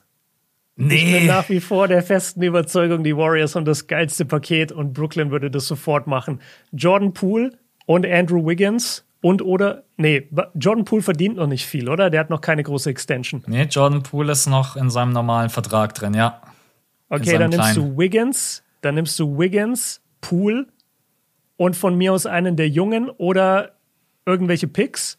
Dafür Durant. Das wäre ein unglaublich geiler Fit. Es geht halt nicht, weil Wiggins halt die Warum? Designated Player Rookie. Ja, Genau, Okay, richtig. da musst du Ben Simmons noch irgendwie loswerden. Ja, weil das stimmt. wäre übrigens auch eine geile Storyline. Sie traden Ben Simmons, weil sie dann auf Bam oder Wiggins oder so gehen wollen. Dann kriegen sie keinen Trade Ja. dann haben sie am Ende nur Ben Simmons getradet und dann haben halt noch Irving und Durant. Ey, also da gibt's so viele Und die Geschichten. spielen ne? dann beide nicht. Ja. Ey, Nee, also ich, ey, das wird so wild. Nee, das wird mir auch echt leid tun, weil ich mag die Warriors, so wie sie gerade eben dastehen. Dieser Mix aus Jung Mhm. und Alt und diese ganzen Youngster, die jetzt hoffentlich ihre Rolle bekommen, egal ob Kuminga, Moses Moody, Wiseman, der jetzt wieder zurück ist. Äh, natürlich wäre das Paket von den Warriors mit am geilsten, äh, weil es einfach von der Qualität her ähm, am attraktivsten aussieht. Ähm, bei Toronto finde ich es übrigens so geil, dass alle sagen, äh, ey, wir geben ganz sicher nicht Scotty Barnes ab. Ich bin ja hier Scotty Barnes-Fan seit der ersten Sekunde und alle Fans und auch die Same. Franchise sagen, äh, hey, ihr könnt alles haben, aber Scotty kriegt ihr ganz bestimmt nicht. ähm, ja, und die Leute, die wollen halt auch, ein, ich meine, das fand ich auch echt interessant, dass äh, Windhorst gesagt hat, das Interesse ist gar nicht so groß. Also dieses Anstürmen, was die Nets erwartet haben für KD, das gab's gar nicht. Dass jede Franchise angerufen hat und hat gesagt, wir bieten dir ein Paket von drei Spielern und vier Picks. Weil, weil du, was du gerade gesagt hast, du musst so viel abgeben und du musst am Ende dann wirklich dir die Frage stellen, stehen wir dann besser da? Kommen wir in den Playoffs weiter? Und bei vielen ist die Antwort auch oft nein, weil du zu viele gute, essentielle Rollenspiele abgeben musst. Ja, und die, die Nachfrage ist auch deswegen natürlich gesunken, weil Brooklyn bisher bei seinem Preis bleibt. Ja. Weil der Preis ist bis zu zwei All-Stars und Picks. Glaubst du eigentlich- Was, was ist denn das für ein Preis, Alter? Wer soll denn das zahlen? Glaubst du eigentlich, dass, dass, die, äh, dass die Nets bei den Timberwolves angefragt haben und haben gesagt, ja, also wir wollen ja bitte Towns, Edwards und vier Picks?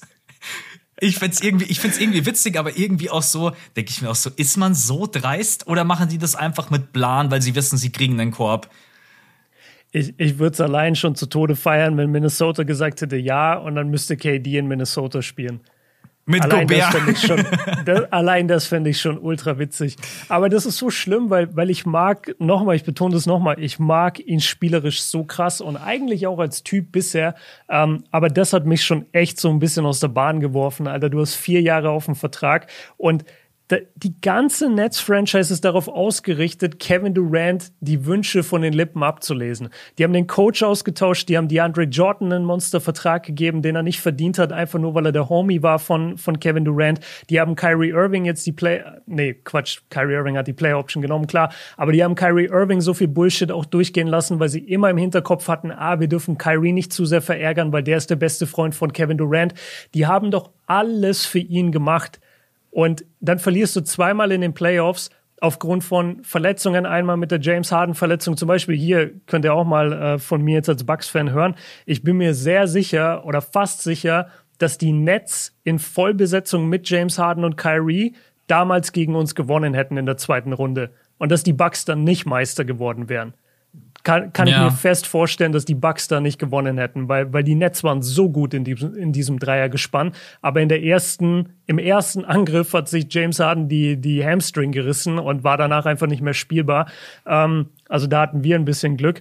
Und zurück zum Thema, ich, ich verstehe einfach nicht, warum er da weg möchte. Und jede andere Destination, denke ich mir, du bist halt wieder nur so der, der Söldner. Weißt du, du bist wieder nur so der, der angefragte Berufssoldat, der, der für ein, zwei Seasons dann dahin kommt, da in der Kawhi Leonard-Rolle am besten eine Championship gewinnen soll. Das wird wieder nicht deine Championship sein. Keiner wird sagen, oh, der gehört richtig zum Team. Keiner wird sagen, wir müssen sein Jersey retiren. Der, der Kevin Durant ist voll der Söldner in der NBA. Ja, für weißt seine du, der, Legacy der ist das sowieso ein Katastrophenmove. Alleine schon die Anfrage des Trades ist einfach für seine Legacy eine Katastrophe. Ob das am Ende klappt oder nicht, das wird man immer hören. Ja. Das wird man immer hören. Und, und, und man hat es ehrlicherweise jetzt dann ja auch gesehen in den letzten Playoffs.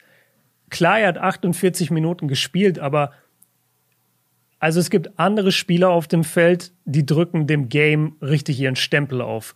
Und die reißen ihre Teammates mit, die machen ihre Teammates besser. Ich habe das von KD nicht gesehen in, in den letzten Playoffs. Und das wäre seine große Bühne gewesen. Und er hat sich sweepen lassen von den Celtics. Und ich sage nicht, die Celtics waren nicht brutal stark, aber hätte man nicht ein Spiel gewinnen können, wenn man Brooklyn ist? Ja.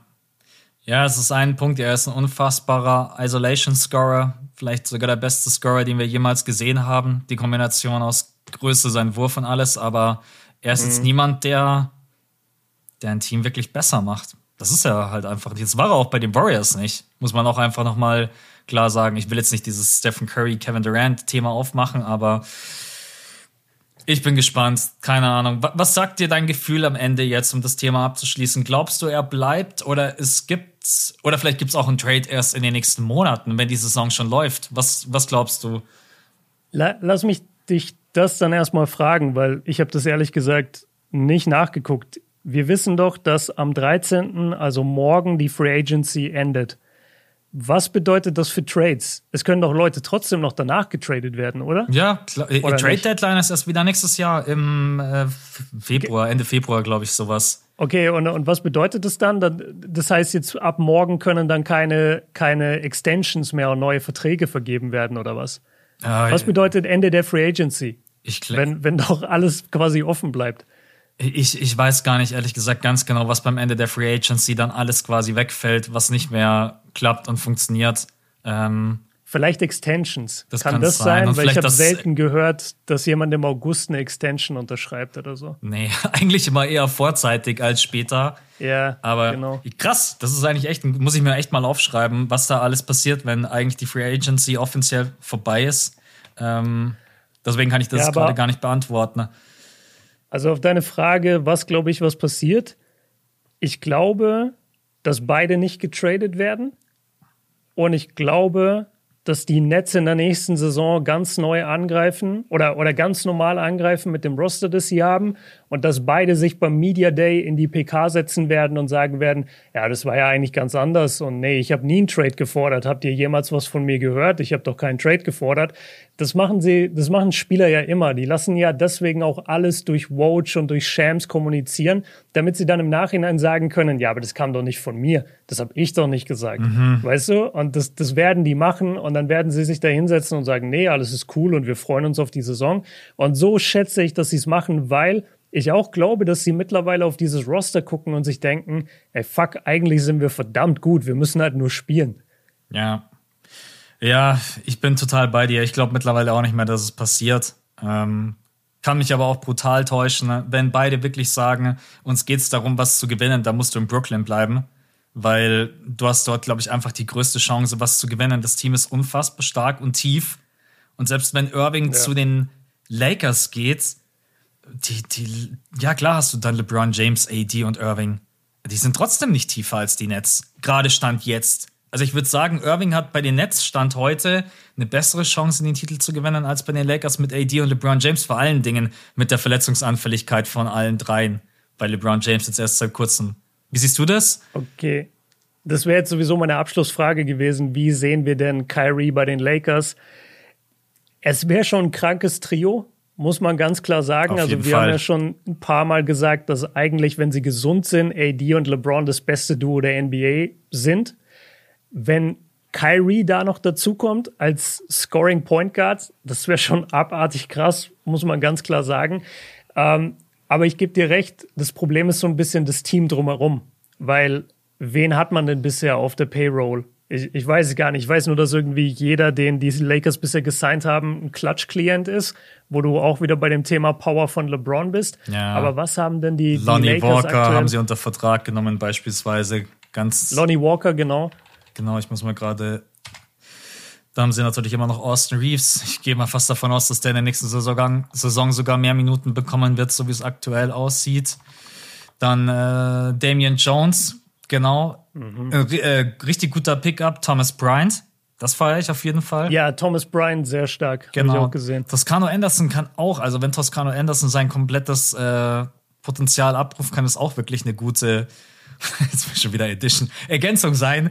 Ähm, ich meine, es sieht nicht schlecht aus, aber man ist halt meiner Meinung nach einfach echt weit davon entfernt, zu sagen, das ist ein tiefer, gut besetzter Roster. Ja. Nee, also vor allem, jetzt, jetzt mal Juan Toscano Anderson, bei aller Liebe, es hat ja einen Grund, warum der letztes Jahr bei den Warriors nicht zum Einsatz kam. Besonders in den Playoffs, ja, 3,5 Minuten hat der gespielt im Durchschnitt. Genau, so, dann hast du Wayne Gabriel, Austin Reeves, das sind einfach junge Leute, die du entwickelst. Ähm, du hast Stanley Johnson, Damian Jones, ja, Lonnie Walker, Kendrick Nunn haben wir letztes Jahr gar nicht gesehen. Er kann ein Faktor sein, aber diese ganzen Jungs neben dem Trio sind keine Spieler, mit denen du eine Meisterschaft gewinnst. Nee. Nie im Leben. Also da sind die Lakers einfach viel zu weit weg, wo du dann wieder bei der großen Frage eigentlich bist, endet LeBrons Karriere jetzt so bei den Lakers, dass er da noch ein, zwei Jahre spielt, mit AD zwar zusammen, aber mit einem Roster, wo er einfach aufgrund des Salary Caps und aufgrund der hohen Verträge von sich selbst und von AD eben und dem Westbrook-Vertrag, äh, der noch da herrscht, wobei der wäre nächste Saisonende dann weg, bringt, also ist es das Ende seiner Karriere da bei den Lakers ohne die Chance auf einen Titel? Also ich sag, das ist sein letztes Jahr bei den Lakers. Er, er hat jetzt noch ein Jahr Vertrag. Danach ist mhm. LeBron James unrestricted free agent. Und dann glaube ich nicht, dass LBJ bei den Lakers bleibt. Ich könnte mir vorstellen, dass er, dass er dann einfach sagt, ich suche mal. Der, der geht safe zu den Clippers. Erstmal. Hol ich jetzt schon. Der geht zu den Clippers. Die Frage ist natürlich auch, was will LBJ dann selber nochmal für einen Vertrag haben in dem hohen Alter, 39? Ähm, ey, was wir jetzt in der Saison erlebt haben, traue ich auch nochmal allen zu. Die geben nochmal LBJ einen 1 plus 1 Vertrag, der nochmal irgendwie 100 Millionen wert ist. Easy. Also Ey, safe. Also wenn Lillard die Kohle bekommt, dann bekommt sie LeBron auch. Übrigens, LeBron geht jetzt in seine 20. Saison und hat in der letzten Saison 30 Punkte geaveraged. Mhm. Also das ist eigentlich abartig. Und LeBron kam in die NBA mit 18 Jahren. und ja. kommt jetzt in seine 20. Saison. Der ist länger in der NBA, als dass er nicht in der NBA war. Das ist eigentlich der krasseste Stat.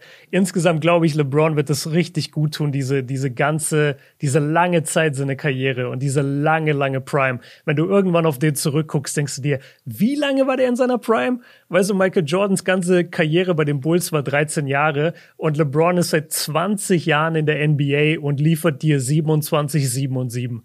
Das ist der krankeste Typ ever, ganz ehrlich. Kannst du mal, wenn das irgendwann mal vorbei ist, kannst du mal ein History-Video machen. Äh, mhm. LeBron James, mit welchen Vätern und Söhnen er gemeinsam gespielt hat. Also die Väter, die dann ja, schon älter waren geil. und dann ja, noch ja, mit den Söhnen, jetzt ja auch unter anderem mit Scotty Pippen Jr. und so weiter. Wobei er mit Scotty Pippen ja nicht gemeinsam in der Liga war. Aber einfach doch, nur. Doch, ein Jahr. Echt? Wann? Denkt man immer nicht. Ja, ah. Scottie Pippen war 2003, glaube ich, noch bei den Blazers gesigned oder irgendwo okay. und hat noch gegen LeBron faktisch gespielt. Ich weiß nicht, ob die je zusammen auf dem Feld standen, aber Scotty war noch in der Liga. Ähm, Jordan natürlich nicht mehr. Ähm, und hat er nicht? Nee, mit Steph natürlich nicht. Das war Vince Carter. Vince Carter hat mit Steph äh, und mit seinem Dad gespielt. Ja. Ja, es gibt so zig Stories. Es gibt auch irgendwie äh, Spieler, gegen die LeBron James gespielt hat und die jetzt schon Coaches sind. Ey, es gibt so verwilde. Also LeBron James ist länger als in der NBA gefühlt, als es dieses, die Liga gibt. Ey, der Typ ist Wahnsinn. Ja. Wer, wer auf jeden Fall auch äh, Gary Payton. Gary Payton und Gary Payton Jr. Ja, auf jeden hat Fall. LeBron gespielt. Ja, und sonst müsste man mal gucken. Wenn, es, es gibt eh immer so viele Leute. Halt. Wusstest du zum Beispiel, dass Andrew Wiggins Dad in der NBA war? Gott, nee. Hat man, hat man gar nicht auf dem Schirm. Also es gibt so viele Jungs, vor allem diese ganzen Juniors, die sind am Ende immer der, der Sohn von irgendeinem NBA-Spieler. Aber ja. das, das müsste man echt mal, mal lange und breit dann äh, aufmachen. Das ist ein gutes Thema, ja. Ich würde sagen, mir fällt jetzt auch nichts mehr ein, was nicht irgendwie komplett ins Blaue hineingeraten wäre in Bezug auf Durant und Irving. Lassen wir uns überraschen. Wenn es am Ende passieren sollte, dann gibt es von uns noch mal eine fette Analyse. Stand heute glaube ich nicht dran. Es ist ruhig und wenn dann auch ja. der Aiton Trades oder was auch immer die Pacers machen, vielleicht geben sie ihm auch ein Offersheet und er nimmt das an, äh, dann sind die Suns für mich raus, die Heat, das Paket fühle ich einfach nicht. Die Raptors werden es nicht machen. Die, die Warriors gehen nicht wegen Wiggins, seiner Designated Rookie Max Extension. Und dann fällt mir ehrlich gesagt nichts mehr ein. Außer die Timberwolves, die haben ja schon gesagt, nein. nee. Ich fände die Timberwolves, die Timberwolves wären mein Favorite. Das wäre schon. Ich glaube, das würde ich zu Tode feiern. Das wäre echt witzig. Haben wir noch irgendwas nee, vergessen? Nö. Hm, ich kann einmal kurz. Jalen Brunson bei den New York Knicks, aber haben wir da irgendwie großartig was zu, zu sagen? Und Hartenstein bei den Knicks. Freue mich für ihn, cool. Ja, also Hartenstein machen wir, glaube ich, in dem Pod, wo wir über die Deutschen reden. Genau, richtig. Da, da werden wir ihn auf jeden Fall äh, mit reinwerfen. Ansonsten Celtics haben wir gemacht. Das war für mich mit die, die stärkste äh, Ergänzung oder was, was die so gemacht haben. Ähm, ja gut, insgesamt, also Jalen Brunson können wir schon ganz kurz sagen, beziehungsweise es ist ja immer die Frage, ist es zu viel Kohle für ihn oder nicht? Das ist das gleiche wie bei Anthony Simons. Da sagt auch gerade jeder, ist es zu viel oder nicht? Du hast bei Simons schon gesagt, du bist eher so bei 20 Millionen im Jahr, also 80 für vier. Bin ich genauso, mhm. sehe ich ähnlich. Ähm, die halten eine Menge von Simons. Die Advanced Stats sehen, glaube ich, relativ stark aus, was ihn angeht. Also der, der soll schon wirklich krass sein. Ähm, aber ob er jetzt 25 Millionen im Jahr ist, ist dahingestellt, wird die Zukunft zeigen. Glaubst du, Brunson ist die Kohle wert?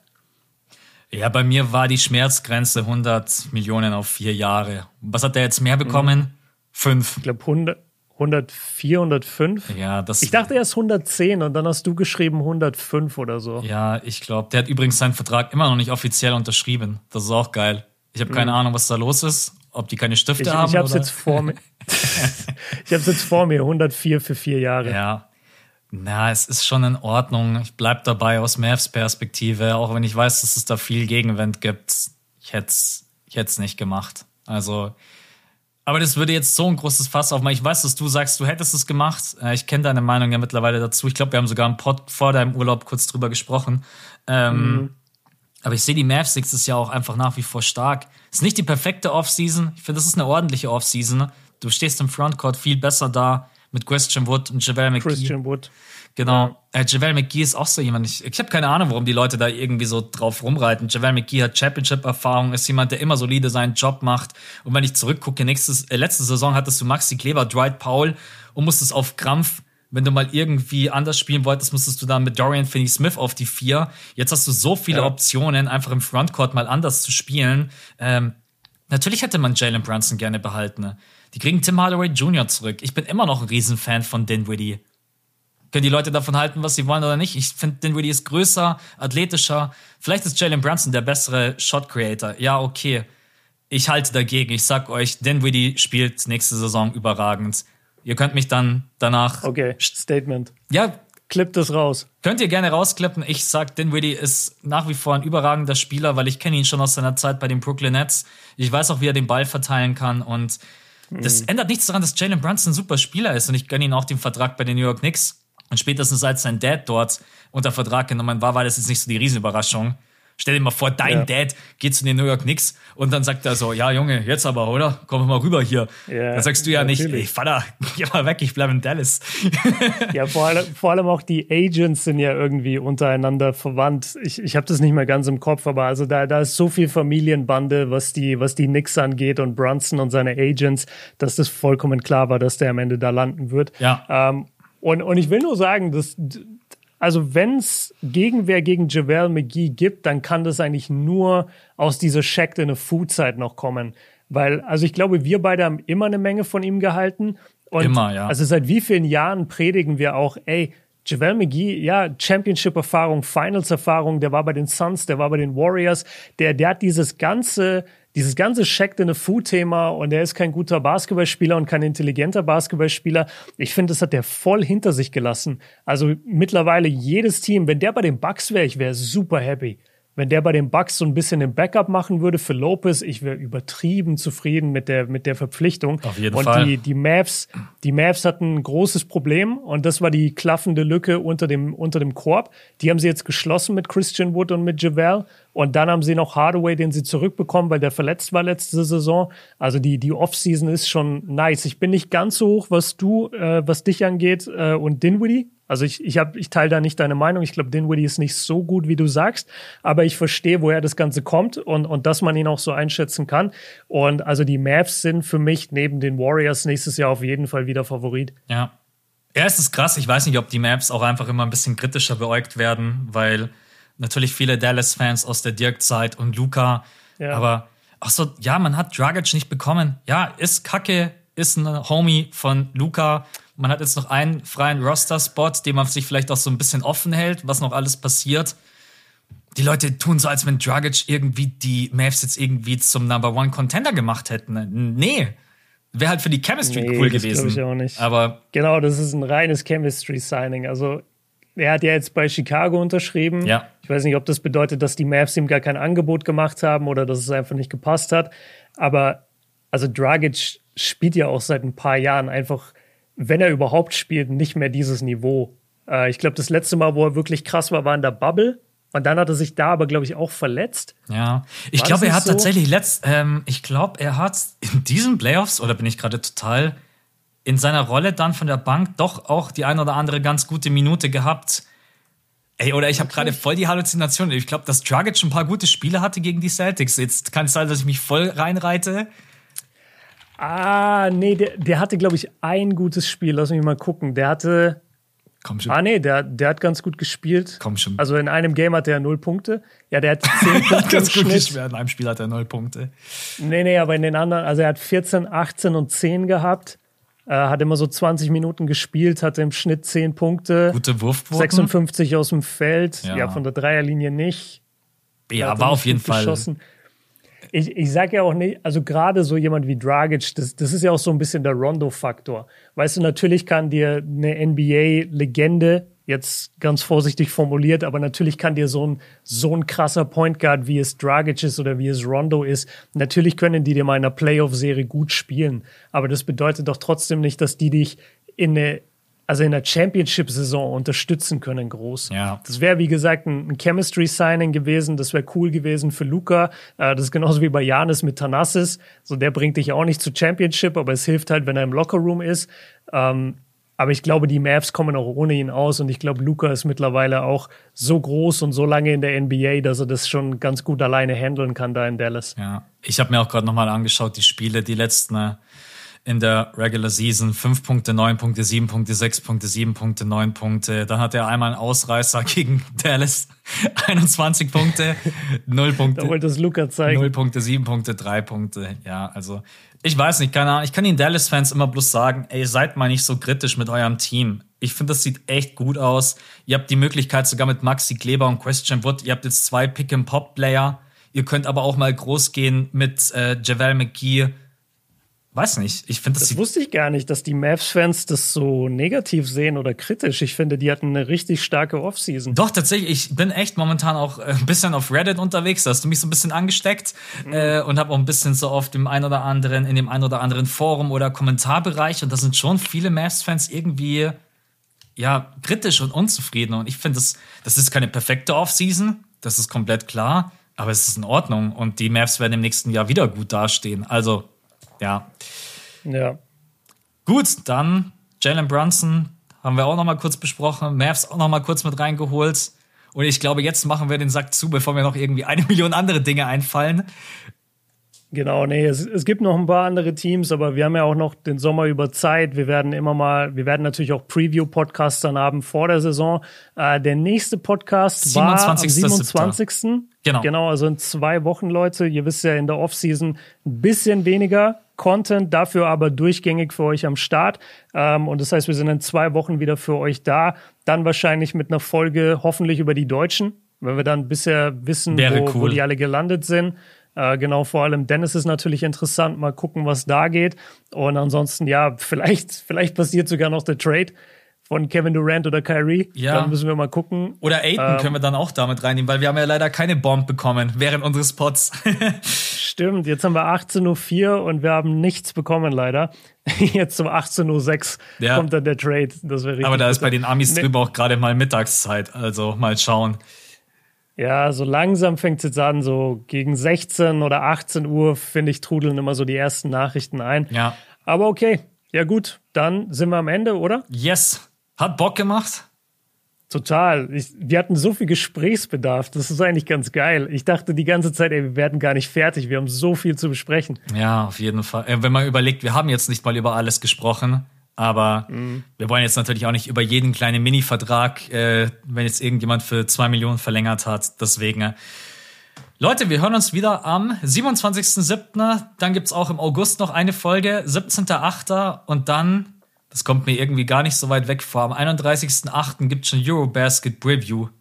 Und dann geht's los am 1.09. Das wird komplett wild. Ich freue mich mega auf die Eurobasket. Das wird auf jeden Fall richtig geil. Ey, Vielen Dank, hat mega Bock gemacht. Ähm, Patronen, dir, wir hören uns übrigens auch.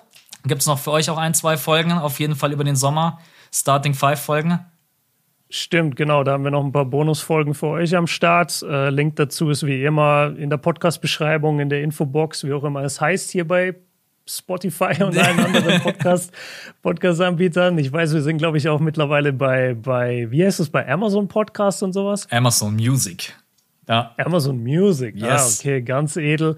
Genau, da sind wir auch. Äh, hört da gerne rein, falls das euer Anbieter des Vertrauens ist. Ansonsten sind wir jetzt raus. Danke euch fürs Zuhören und wir hören uns am 27.07. wieder. Bis dahin. Ciao, Leute. Peace. Ciao.